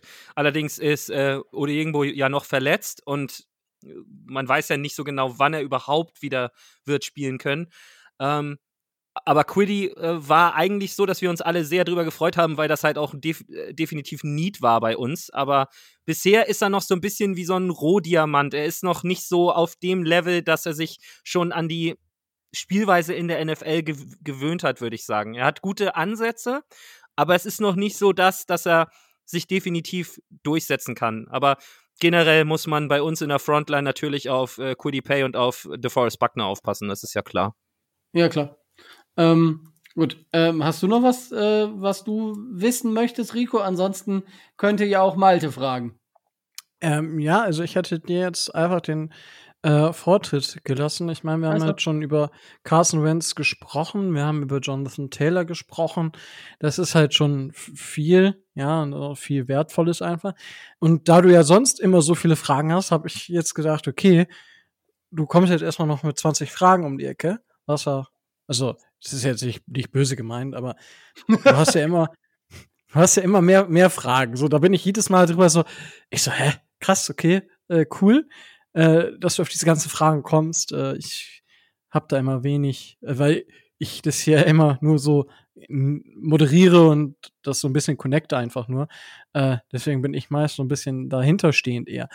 Ähm, ja, ich meine, Quitty Pay äh, hat mir nicht schlecht gefallen ähm, am College, auch wenn er natürlich aus Michigan kam. Ähm, aber solide, also solider Start auf jeden Fall, finde find ich, hast du ja auch gesagt, ähm, Malte. Bin ich gespannt, wie der sich noch so entwickeln wird. Aber ansonsten natürlich, ähm, ich weiß nicht, ihr habt in der in der in der Offense, ihr habt ja mit mit Taylor und Heinz habt ihr immer so zwei Running Backs. Letztes Jahr habe ich mich tierisch drüber aufgeregt, das weiß ich noch, dass Frank Reich nicht in der Lage war, ähm, Jonathan Taylor vernünftig einzusetzen, beziehungsweise ihm nicht die Carries ge gegeben hat, die ich für ihn hätte haben wollen. Da Ja, war ich ich schon auch. sehr sauer. Ähm, aber wie ist, wie, wie ist das Zusammenspiel denn diese Saison so allgemein zwischen den beiden? Zwischen Taylor und Heinz? Mhm. Also, sie kriegen ungefähr, würde ich jetzt sagen, mh, ja, also Taylor kriegt ungefähr zwei Drittel äh, der Carries und Heinz ungefähr ein Drittel. Heinz ist immer noch so ein bisschen, äh, finde ich, explosiver. Taylor ist so eine, ist so eine, ist so ein Powerhorse, der dir, wenn du, sag ich mal, wenn du es nicht schaffst, den runterzubringen, dann ist er weg. Das musst du einfach schaffen. Du musst ihn tackeln und er muss dann zu Boden gehen. Wir haben auch in dieser Saison schon Runs von dem gesehen. Gegen die Seahawks gab es einen Run, da hatte er sechs Spieler am Arsch und hat trotzdem noch irgendwie vier, fünf Yards draus gezogen, weil er die alle einfach mitgeschliffen hat. Also er hat so ein bisschen, obwohl er überhaupt nicht so aussieht, hat er so ein bisschen so Derrick Henry-Vibes gehabt in dem Moment. Ähm, aber das ist nicht das, was er eigentlich ist. Ich finde, Taylor ist so jemand, der ähm, sucht sich den richtigen Cut und wenn er den hat, dann startet er durch. Und dann kriegst du ihn auch erstmal nicht mehr. Also, wenn, du- wenn du es nicht schaffst, ihn in dem Moment relativ schnell runterzubringen, dann kann das auch sein, dass er dich richtig bluten lässt. So. Und das muss das, das muss das Ziel sein für die Dolphins. Die Tackles gegen Taylor müssen sitzen. Heinz ist eher so, dass er guckt, was die Defense ihm anbietet und, und dann versucht, in die Lücken reinzucutten. So. Der ist so ein bisschen variabler, was das angeht. Also, Heinz kann sich auch, wenn, sage ich mal, das Spiel so ein bisschen schwi schwieriger ist für Running Backs, die geradliniger agieren, dann ist Heinz der richtige Mann, weil der halt wirklich guckt, okay, wo ist die Lücke, da gehe ich jetzt rein, danach gucke ich mal, was ich dann mache. So, der, der geht quasi von, von Lücke zu Lücke, von Read zu Read immer weiter durch. Und Taylor ist mehr so, der hat auch im ersten Jahr, hatte er erst am Anfang ein bisschen schwer, weil er so instinktiv gespielt hat, weil er es durch das College einfach nicht gewohnt war, dass es Leute gibt, die in der Lage sind, ihn überhaupt zu stoppen. Der ist einfach in die Leute reingerannt, in der Erwartung, die werden mich schon nicht stoppen können, was sie aber in der NFL selbstverständlich doch in der Lage waren zu tun.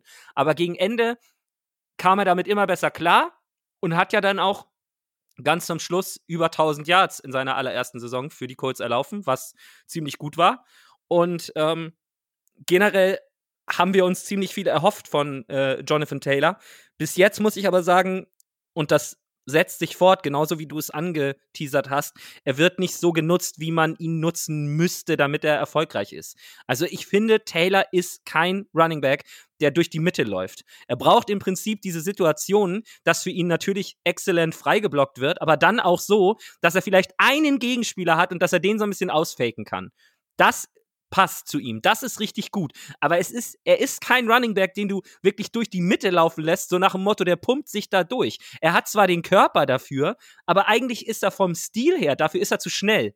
Er ist halt kein so richtiges Muskelpaket, sondern eigentlich eher darauf aus, ähm, kurz zu überlegen, wo, wo er lang geht und dann aus dem Nix mega Tempo aufzubauen. Das ist eher sein Ding. Und so wie Frank Reich ihn einsetzt, macht mich das ja, einfach unzufrieden, generell, wie die Colts mich generell unzufrieden machen. Aber ich bin da mit Frank Reich generell, was die Saison angeht, einfach auch nicht auf einer Wellenlinie. Ganz oft ist es so, wenn ich jetzt sage, wir müssen jetzt so spielen, dann spielt Frank Reich genau andersrum. Er spielt gener generell einfach zu konservativ. Das Playcalling ist zu konservativ.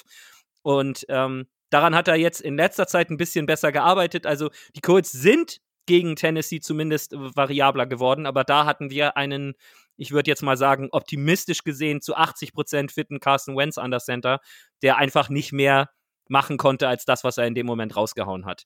Und dann ist das Spiel eben so rausgekommen, wie es letztendlich war. Und wir haben es halt auch deutlich verloren und das auch zu Recht, weil man das Gefühl hatte, dass Tennessee immer noch lächelnd einen oben drauf packen konnte und wir mussten uns strecken, um dahin zu kommen, wo wir waren. Und so ist, das ist generell, würde ich sagen, das äh, Ding, was, was, äh, also was, wie man die Colts Saison derzeit beschreiben kann. Dass man einfach sagt, die Colts müssen sich extrem strecken, um das abzuliefern, was sie abliefern, und die Gegner sind in, einem, in einer so guten Verfassung, dass sie das lächelnd wegstecken und dann noch, keine Ahnung, mindestens so zehn Punkte zusätzlich drauflegen können. Und so kommen dann die Ergebnisse zustande, die wir bisher eingefahren mhm. haben. Ja, dann äh, hoffen wir mal für, für die Dolphins, dass äh, Jonathan Taylor nicht ins Laufen kommt. Ja, er bewegt halt seine Beine unheimlich krass. Einfach weiter und weiter und weiter. Es war, war im College schon insane. Ähm, ja, äh, Tobi hat schon angesprochen. Äh, Malte, gibt's äh, Fragen, die du uns stellen möchtest, die die Dolphins betreffen? Jetzt hättest du die Chance, alles zu fragen, was die Dolphins betrifft. Ja. So. Okay, äh, wie sind eure Cornerbacks? Wie schätzt ihr die ein? Tobi, willst du? äh, ähm, sagen wir es mal so. Also oder, oder vielleicht, auch, vielleicht, vielleicht auch generell die, die Secondary, aber erstmal die Cornerbacks. Ähm, wir gehen, nehmen mal die ersten drei. Erstmal. Mhm. Ähm, Xavier Howard, Byron Jones, ähm, ähm, Justin Coleman, glaube ich, ne? Ähm, ja, ja. Vor, de, vor der Saison auf dem Papier äh, natürlich super stark. Ähm, Xavier Howard wird nicht mehr angeworfen, wegen seiner 10 Interception-Saison vom, äh, vom letzten Jahr, ähm, aber weiterhin auf einem hohen Niveau. Byron Jones hat äh, im letzten Spiel ähm, viele Snaps oder viele, äh, viele Bälle gegen ähm, Darren Waller gespielt. Das hat er sehr gut gemacht. Ähm, von daher auch in der Coverage natürlich super stark. Ähm, Justin Coleman macht mir so ein bisschen Sorgen. Der hat ein ums andere Mal im letzten Spiel relativ alt ausgesehen. Ähm, wenn du in die zweite Reihe der Cornerbacks gehst, ähm, ähm, hast du äh, Jason McCourty, du hast, ähm, du hast Nick Needham, also auch in der Tiefe relativ gut besetzt. Bei den Cornerbacks könntet ihr Schwierigkeiten bekommen, wenn die Bälle mhm. nicht, äh, nicht akkurat kommen. Ähm, bei den Safeties sieht's da teilweise etwas anders aus, wobei äh, auch da man sagen muss, klar, McCourty könnte Safety spielen, ähm, Eric Rowe ähm, hat jetzt auch ähm, gegen Darren Waller meist gespielt und einen guten Job gemacht. Ähm, wer Brandon Jones, der letztjährige Rookie, ähm, ist mindestens solide, wenn nicht sogar besser.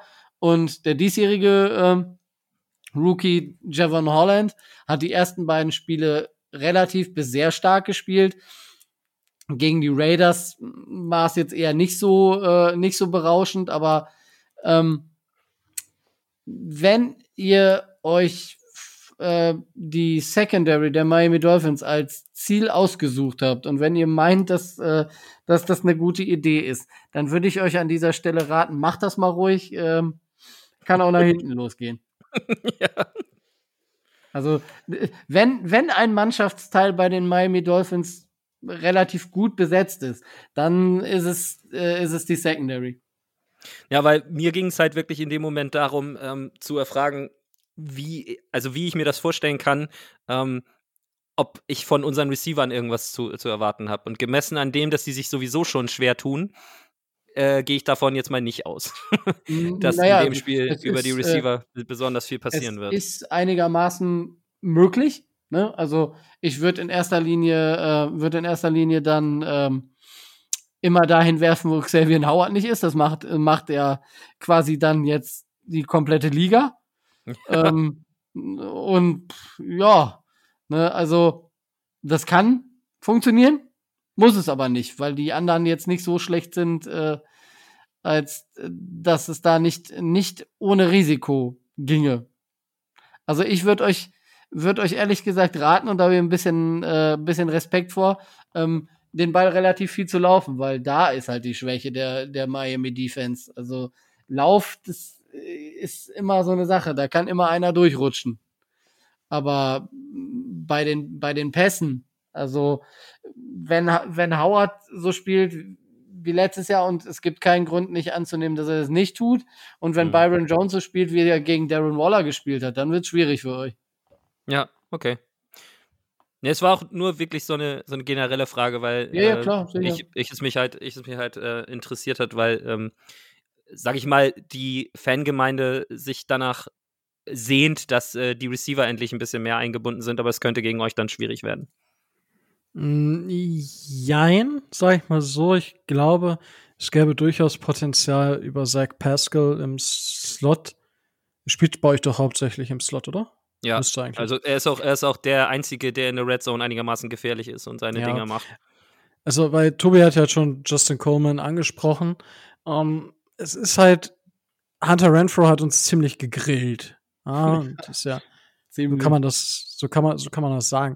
Und wir haben tatsächlich, wie ich finde, ein Problem mit, mit Slot-Receivern. Einfach, weil wir da mit Justin Coleman bis jetzt auch noch nicht so gut war. Nick Needham, finde ich, könnte öfter im Slot spielen mit Noah Benogany, unserem First-Round-Pick aus dem letzten Jahr. Da wissen wir einfach überhaupt nicht, was los ist. Der hat zwar zwar active, aber da war auch nichts. Ähm, also über einen Slot ähm, wäre durchaus über Zach Pascal was möglich. Also so, das sehe ich schon. Ähm, ich, ich tue mir schwer, dass ich sage, dass Michael Pittman ge gegen, gegen Xavier Howard nicht keine Chance hätte.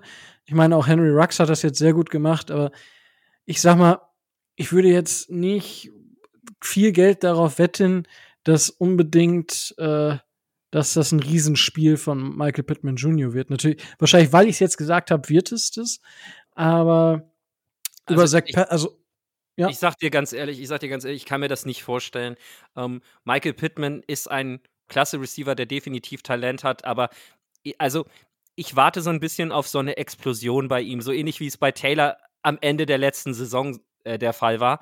Und Pittman ist immer noch so ein bisschen verkopft, der tut sich immer noch ein bisschen schwer. Also man sieht bei Pittman, dass das alles äh, so ein bisschen ja, gewollt, aber es fällt einfach nicht zu ihm so.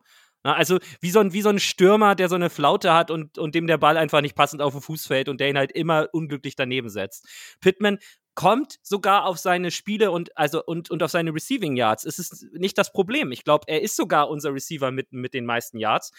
Aber irgendwie ist es nicht so, dass du jetzt sagst, dass man ihn so richtig sieht und dass er einfach von sich aus der Spieler ist, der dem Spiel den Stempel aufdrückt. Das ist bei Pittman ganz viel Krampf. Aber das liegt vielleicht auch daran, dass das gerade generell das Problem der Indianapolis Colts ist.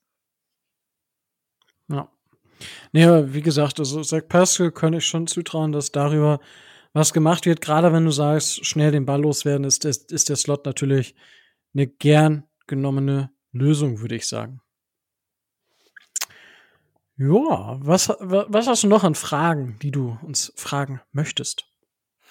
Also, wie gesagt, ich finde das einfach nur absolut witzig, dass äh, wir uns auch so ähneln, was die Statistiken angeht. Ich habe mir einfach, einfach nur so einen, so so kurzen ähm, Überblick äh, verschafft und habe halt gesehen, okay, wir sind beide, was die Statistiken angeht, absolut nicht der Überflieger. Und ähm, ich mache ja immer gerne so, ich sag mal, so ein so ein Spielchen, dass ich äh, einfach frage, wenn ihr euch einen Spieler von uns aussuchen könntet, wer würde dann, sag ich mal, ohne dass man jetzt irgendwas dafür geben müsste, sondern einfach so nach dem Motto, der Spieler würde seinen Vertrag auslaufen lassen, Indianapolis würde von sich aus sagen, nee, den verlängern wir nicht und ihr könntet ihn haben, in- indem ihr ganz normalen Vertrag mit ihm aushandelt. Wer wäre das?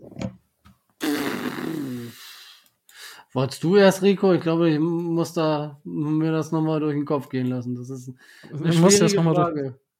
Äh, Ich, ich schwanke, also mein Fanherz sagt Jonathan Taylor, ja. Wundert mich nicht. Natürlich. äh, aus Dolphins Sicht müsste ich aber wahrscheinlich äh, Quentin Nelson sagen. Also, weil, ja, das ist einfach der Spieler, der die Dolphins wahrscheinlich in dem Moment am weitesten bringen würde. Au- Auch wenn, auch wenn das in dieser ganzen Defense, ich bin, ich mochte Rocky Sin im, im College schon ziemlich gerne, ähm, wäre ein Spieler, den ich, den ich sehr gerne hätte. DeForest Buckner müssen wir nicht drüber reden. Darius Leonard müssen wir nicht drüber reden. Es sind ja schon einige sehr, sehr talentierte und auch sehr gute Spieler. Aber ja, ich glaube, für die Dolphins ähm, wäre Quentin Nelson am Ende ähm, die, die Wahl, die ich treffen würde, weil es die größte Baustelle bei den Dolphins ähm, adressiert und das da ein bisschen, bisschen mit reinspielt. Und klar, Jonathan Taylor wäre wär mein, wär mein Fan, Fandom, da würde ich natürlich, hätten wir den dritten Badger aktuell. Ich glaube, drei sind's, ne? Beagle, ist, oder ist Beagle noch bei uns unter Vertrag? Nee, Tobi? Beagle ist äh, raus. Der ist, äh, Ja. der hatte ja erst Nee. eine Verletzung und jetzt keinen Vertrag mehr. Richtig, dementsprechend werden es drei äh, Starter der Badgers bei den Dolphins. Das wäre wunderschön. Aber ja, Tobi, jetzt darfst Ja. du. Naja, ich hatte ja damit, ich hatte damit gerechnet, dass du Taylor nimmst. äh, Von daher wäre bei mir Quentin Nelson übrig geblieben. Also müssen wir in der momentanen Lage nicht darüber nachdenken, dass, äh, dass ein Spieler der Klasse und der Qualität von Quentin Nelson die O-Line der Dolphins auf ein ganz anderes Niveau heben würde. Also von 31 oder 30 auf 15, 16, 17 oder so. Also das wäre schon ein Meilenstein. Und äh, Darius, Darius Leonard wäre wär, wär zwar schön, aber ähm, da, da sagt mein General Manager Herz, äh, der ist dann mit dem neuen Vertrag zu teuer. Ähm, und ähm, Quentin Nelson hat ja noch zwei Jahre, die er relativ in Anführungszeichen äh, bezahlbar wäre. Also wenn der, ähm, wenn der dann zu der, wenn der dann zur Vertragsverlängerung geht, wo auch immer, der wird ja richtig abkassieren und ähm, aber die zwei Jahre hätte ich ihn auf jeden Fall noch gerne. Okay, kurzer Fun Fact, bevor äh, Malte sich einen Spieler der Dolphins aussuchen darf. Steve, Pel Steve Palazzolo, also einer von PFF, äh, hat gerade getwittert, äh, getweetet, ähm, die niedrigste und höchste Prozentzahl, ähm, die in einem Pressure geendet haben, in weniger als 2,5 Sekunden. Äh, bei den höchsten 35 Prozent haben die Tennessee, äh, die Tennessee Texans, nein, die Houston Texans. Ähm, 34 Prozent haben die Miami Dolphins und 33 Prozent haben die Indianapolis Colts. Ja. Yay! nur, nur das äh, kurz als äh, Fun Fact. Und äh, Malte, jetzt darfst du dir natürlich auch einen Spieler der Dolphins aussuchen. Ja, ich würde natürlich Howard nehmen. Ganz einfach deswegen, weil das ein großes Need bei uns ist. Weil wir die ganze Zeit äh, Cornerbacks-mäßig einfach mega schlecht da stehen.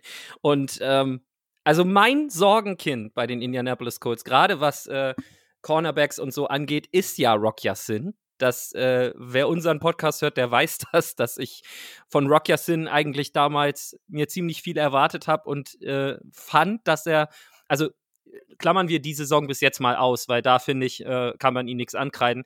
Aber vorher war er ganz oft so ein bisschen jenseits von Gut und Böse, dass er einfach nicht wusste, also er wirkte so ein bisschen verloren, als würde er gar nicht wissen, wo er ist, wo der Gegner ist, wo der Ball gerade ist und das, so sah es dann auch aus, wenn er versucht hat, irgendjemanden zu verteidigen.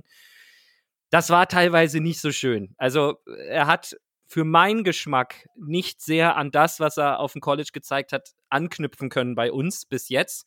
Aber vielleicht hat er auch einfach seine Zeit gebraucht, denn jetzt gerade, finde ich, ist er zumindest, äh, was so die Statistiken und Co. angeht und die Art, wie er, wie er spielt, deutlich näher dran an dem, was ich mir vorstelle. Aber naja, wir haben ja als zweiten Cornerback äh, Xavier Rhodes, der aber auch verletzt ist, häufig und dazu noch sehr langsam, weil er ja auch in die Jahre gekommen ist. Und äh, naja, trotzdem, also in den, in den ersten Spielen war halt eher unsere ähm, unsere Safeties waren halt eher das Problem. Die haben halt ihre Receiver gefühlt komplett aus den Augen verloren, haben halt so gespielt wie Rock Sin in den ersten Jahren und ähm, wussten gefühlt überhaupt nicht mehr, wo der Gegner ist. Und dann waren ganz schnell fünf Yards zwischen ihnen und den Receivern und QBs wie Russell Wilson und Matthew Stafford lassen sich das nicht zweimal anbieten. So, die hauen dann die Bälle rein und dann blutest du. Und genau das haben wir getan. Ja, und es wäre für die Colts extrem gut, wenn die Secondary und insgesamt die Cornerback-Position richtig, richtig gut wäre. Also wenn es, also generell glaube ich, dass die Colts, ähm, also Carson Wentz wird man noch ein bisschen Zeit geben müssen, bevor man ihn beurteilen kann, aber der Anfang war nicht so schlecht, wie ich befürchtet habe, sage ich auch ganz ehrlich. Ähm, wir haben noch das Problem, dass wir keinen dominanten äh, Number One Receiver haben, der halt wirklich durchgeht. Das äh, ist so ein bisschen das, dass Pittman jetzt in diese Rolle so ein bisschen reingezwungen wird, aber gar nicht so der Spieltyp dafür ist. F für mich nicht. Und auch für eigentlich alle Leute bei uns in der Community, die, die sich die Spiele angucken, die sagen alle, Pittman spielt zwar jetzt auf der Position, aber er ist dafür eigentlich gar nicht gemacht. Er ist eigentlich ein klassischer Slot-Receiver, aber muss halt jetzt, sage ich mal, immer tief gehen. Und das ist nicht seine Art, weil er dafür nicht die Grundschnelligkeit besitzt. Er hat mega sichere Hände, er hat einen mega guten Körper und so, aber er ist nicht der, also er kann sich im 1 gegen 1 sehr gut durchsetzen, aber er ist einfach nicht der Typ, der mega viele Yards erzielt durch pures Laufen. So, dafür fehlt ihm die Grundgeschwindigkeit. Und ähm, ja, also das, ist, das sind so diese, diese Baustellen, die die Colts generell noch haben, dass man halt einen guten Cornerback noch braucht, einen dominanten Receiver und äh, dann eigentlich wenn alle fit sind, eine ziemlich starke Truppe beisammen hat. Nur das ist halt die Story dieser Saison, dass nie alle fit waren bis jetzt und sich das auch weiterhin durchziehen wird. Wunderbar. Das, äh, ja, gut bei uns, also wir hatten auch mal diese Verletzungsgeschichten, aber das ist ein bisschen weniger geworden, aber Baustellen sind genug da, sonst würden wir nicht da stehen, wo wir stehen. Gut, ähm, ich würde sagen, wir gehen dann in die in die Tipprunde und äh, ja, wir tippen am Ende natürlich immer noch das Ergebnis und gucken, okay, wo führt die Reise hin? Und äh, Malte, du als unser Gast darfst natürlich deinen Tipp als erstes abgeben. Ja, schwierig. Also wie gesagt, ich behaupte mal, ich bleibe einfach jetzt mal dabei, einfach äh, aus Fun-Gründen, dass es eine Shitshow wird. ich, ich, bin mal gespannt. Also, wie gesagt, ich freue mich tierisch auf das Spiel. Ich glaube wirklich, es gibt ganz, ganz viele Möglichkeiten, was das werden kann, wie das ausgehen kann. Generell bin ich, wie du schon richtig erkannt hast, mega excited und muss einfach, muss einfach jetzt einen Tipp abgeben. Ähm, klar, als Colts-Fan kann ich nicht gegen die Colts tippen, das macht man nicht. Äh, ich bin ja auch nur ein Fan. mehr, mehr werde ich nie sein. Ähm, und ich denke aber, dass ich dabei bleibe. Also es wird Low-Scoring werden. Ich sag mal, so wie dieser, wie dieser Super Bowl da, wofür äh, viele Leute in der wach geblieben sind, um dann so ein 10 zu 7 zu sehen oder so. Am Ende, am Ende, am Ende irgendwie sowas oder so ein, so ein 13 zu 10. Wow. Oder so. Also, das wär, also ich, ich, ich, bei dem, was wir jetzt die ganze Zeit erörtert haben, kann ich mir einfach nicht vorstellen, dass es ein schönes Spiel wird. Vielleicht schön im Sinne von chaotisch, dass man wirklich sagt, ach so, jetzt hat der gepatzt. Wow, jetzt hat der wieder nicht aufgepasst. Und jetzt müssen wir mal gucken, was sich, was sich daraus dann ergibt oder so. Das kann auch was für sich haben. Ich sage gar nicht, dass man dabei nicht äh, totalen Spaß haben kann. Wird wird garantiert auch ein spannendes Spiel dadurch. Aber einfach nur just for fun, weil ich es jetzt schon angekündigt habe, bleibe ich mal bei äh, 13 zu 10. 13-10 für die Colts. Tobis, ge Tobi, gehst du da mit? Äh, Also auf die Colts tippen kann ich nicht, äh, hat Marty ja, gerade schon gesagt. Also äh, da, da blutet das Fanherz gegen die Dolphins tippen. Ähm, nur in der nur in der Prediction vor der Saison äh, zur Win äh, Win-Lose äh, Vergleich. Also die einzelnen Spiele natürlich. Die Dolphins müssen gewinnen. Wenn sie 1-3 gehen, ist die Saison äh, in höchster Gefahr. Ähm, von daher, ich gehe davon, ich gehe davon tatsächlich aus, dass die Wide Receiver und die Tight Ends, dass die Offense vielleicht ein bisschen besser funktioniert. Äh, Das äh, macht mir aber nur Hoffnung, dass die Secondary der Colts so schlecht ist anscheinend. Also mehr die Schwäche der anderen als, mehr die Schwäche der anderen als die Stärke, Stärke von uns. Von daher gehe ich davon aus, dass wir ähm, 22 Punkte machen und die Colts bei 17 halten. Das wäre jetzt Ja, nice. zumindest schöner als das, was ich mir Ja, ausgedacht habe. das wäre auf jeden Fall unterhaltsamer, ja. Das Problem ist, ich habe letzte Woche schon so ein scheiß niedriges Ergebnis getippt und wurde voll gelinkt von Ja. beiden Teams. Jetzt gehst du hoch ran. Jetzt gehe ich hoch ran. Ja, ich, ich sag, es wird bei bei, also die Offense der Dolphins ist destruktiv, aber wir können da ein paar Plays machen. Die Defense macht auch ein paar Plays. Bei den ähm, bei den Colts ist es aber so, dass natürlich Jonathan Taylor zwei Touchdowns macht. ähm, ja, und dazu, dazu bestimmt auch noch irgendwie ein Defensive Big Play. Dementsprechend, ah, da, da, da, da, das mal das geteilt durch dies. Ähm, ja, mach, nicht so, als machen wir, rechnen. Das, ne, mach, mach auch Es kommt raus, Wurstbrot. Ja. ich sag mal, 31, 21 für die Dolphins. So. Ja, Okay. Also, ich gehe komplett in die andere Richtung. Auch, auch ich, ich glaube weniger daran, dass das passieren wird. Ja. Ich hoffe einfach, dass, dass irgendwie so was Cooles ähm, passiert. Ich gucke gerade bei dem Spiel der Dolphins gegen die Colts, was denn das Über-Unter ist. 42,5. Also nicht, nicht so hoch, sage ich mal. Ne? Niedriger se- sehe ich gerade nur die Detroit Lions gegen die Chicago Bears, um das mal einzusortieren. Ich habe mich aber auch einfach daran orientiert, dass wir ja wirklich äh, Ja. komplett analysiert haben, wie schwer es unsere Teams haben zu scoren derzeit. Und das ist einfach, deswegen habe ich gesagt, okay, nehmen wir mal an, dass äh, beide an ihrem Negativlauf festhalten und das Schlimmste passiert, was man sich vorstellen kann, sondern dass es nicht nur ein langweiliges Spiel wird, sondern auch einfach überhaupt nichts passiert. so, das war ja, ist also wahrscheinlich- ich, ich gebe zu, ich gebe zu, das habe ich auch aus Entertainment-Gründen gemacht, damit man mich schön, schön zerpflücken kann. Aber davon lebt man doch auch. Das soll doch auch so sein. Richtig. Nee, dementsprechend äh, ist das, also wie gesagt, ich, einfach weil, weil ich so enttäuscht war, gehe ich diese Woche an, ich, wahrscheinlich sage ich nächste Woche, boah, nee, letzte Woche haben sie mich wieder enttäuscht, jetzt mache ich genau das andere wieder. Ich weiß es nicht. Schauen wir einfach mal. Aber damit sind wir quasi auch schon, ja, gegen, äh, am Ende äh, der Folge angelangt. Es sei denn, Tobi, gibt es noch welche News, die du jetzt reinbringen musst? Gibt es noch irgendwie was Boulevardmäßiges, wo, wo du sagst, boah, Nö, also es, es war tatsächlich erstaunlich ruhig diese Woche. Gibt's ja nicht. Dann möchte ich einfach nochmal ein großes Dankeschön an, an dich, Malte, dass du dich hier ja zwei Stunden äh, mit uns hingesetzt hast und über Football gequatscht hast. War auf jeden Fall sehr cool mit dir. Danke dafür. Immer wieder gerne. Es ist mir eine Ehre gewesen. Es ist wie immer, man fühlt sich immer wieder sehr willkommen bei euch und es macht Spaß mit euch abzunörden. Wunderbar. Das Kompliment, die Komplimente kann ich natürlich nur zurückgeben.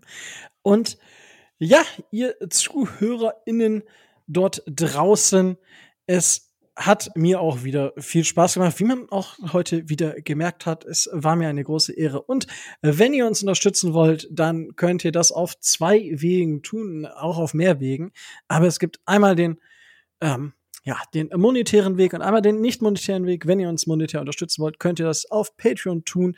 Das geht schon ab 2,50 Euro. Also ja, 2,50 Euro im Monat. Das ist quasi ein halber großer Cappuccino oder ein kleiner ganzer Cappuccino, wie ich ja gelernt habe vor zwei Wochen. Das geht dort einfach auf Patreon. Den Link findet ihr in den Show Notes, genauso wie ihr den Link zum For the Show Podcast, For the Shoe Podcast, äh, auch in den Show Notes findet. Hört da auch rein, da die Jungs machen nämlich auch einen Podcast zu dieser, zu diesem Spiel. Hört da noch mal rein. Ich hab's gesagt, aber jetzt macht das wirklich. Abonniert die, lasst einfach ein Abo da, weil einfach Caring ist Sharing und es tut euch nicht weh. Ja, Support ist kein Mord. Und wo wir bei Support ist kein Mord sind, uns könnt ihr auch natürlich nicht monetär unterstützen. Ebenso auf Spotify kann man uns finden, aber auch auf Apple Podcast und so weiter. Folgt uns überall, wo es Podcasts gibt. Und auf YouTube könnt ihr uns natürlich auch immer einen Daumen hoch geben. Und damit bleibt mir jetzt auch nichts anderes mehr zu sagen als stay tuned and fins up.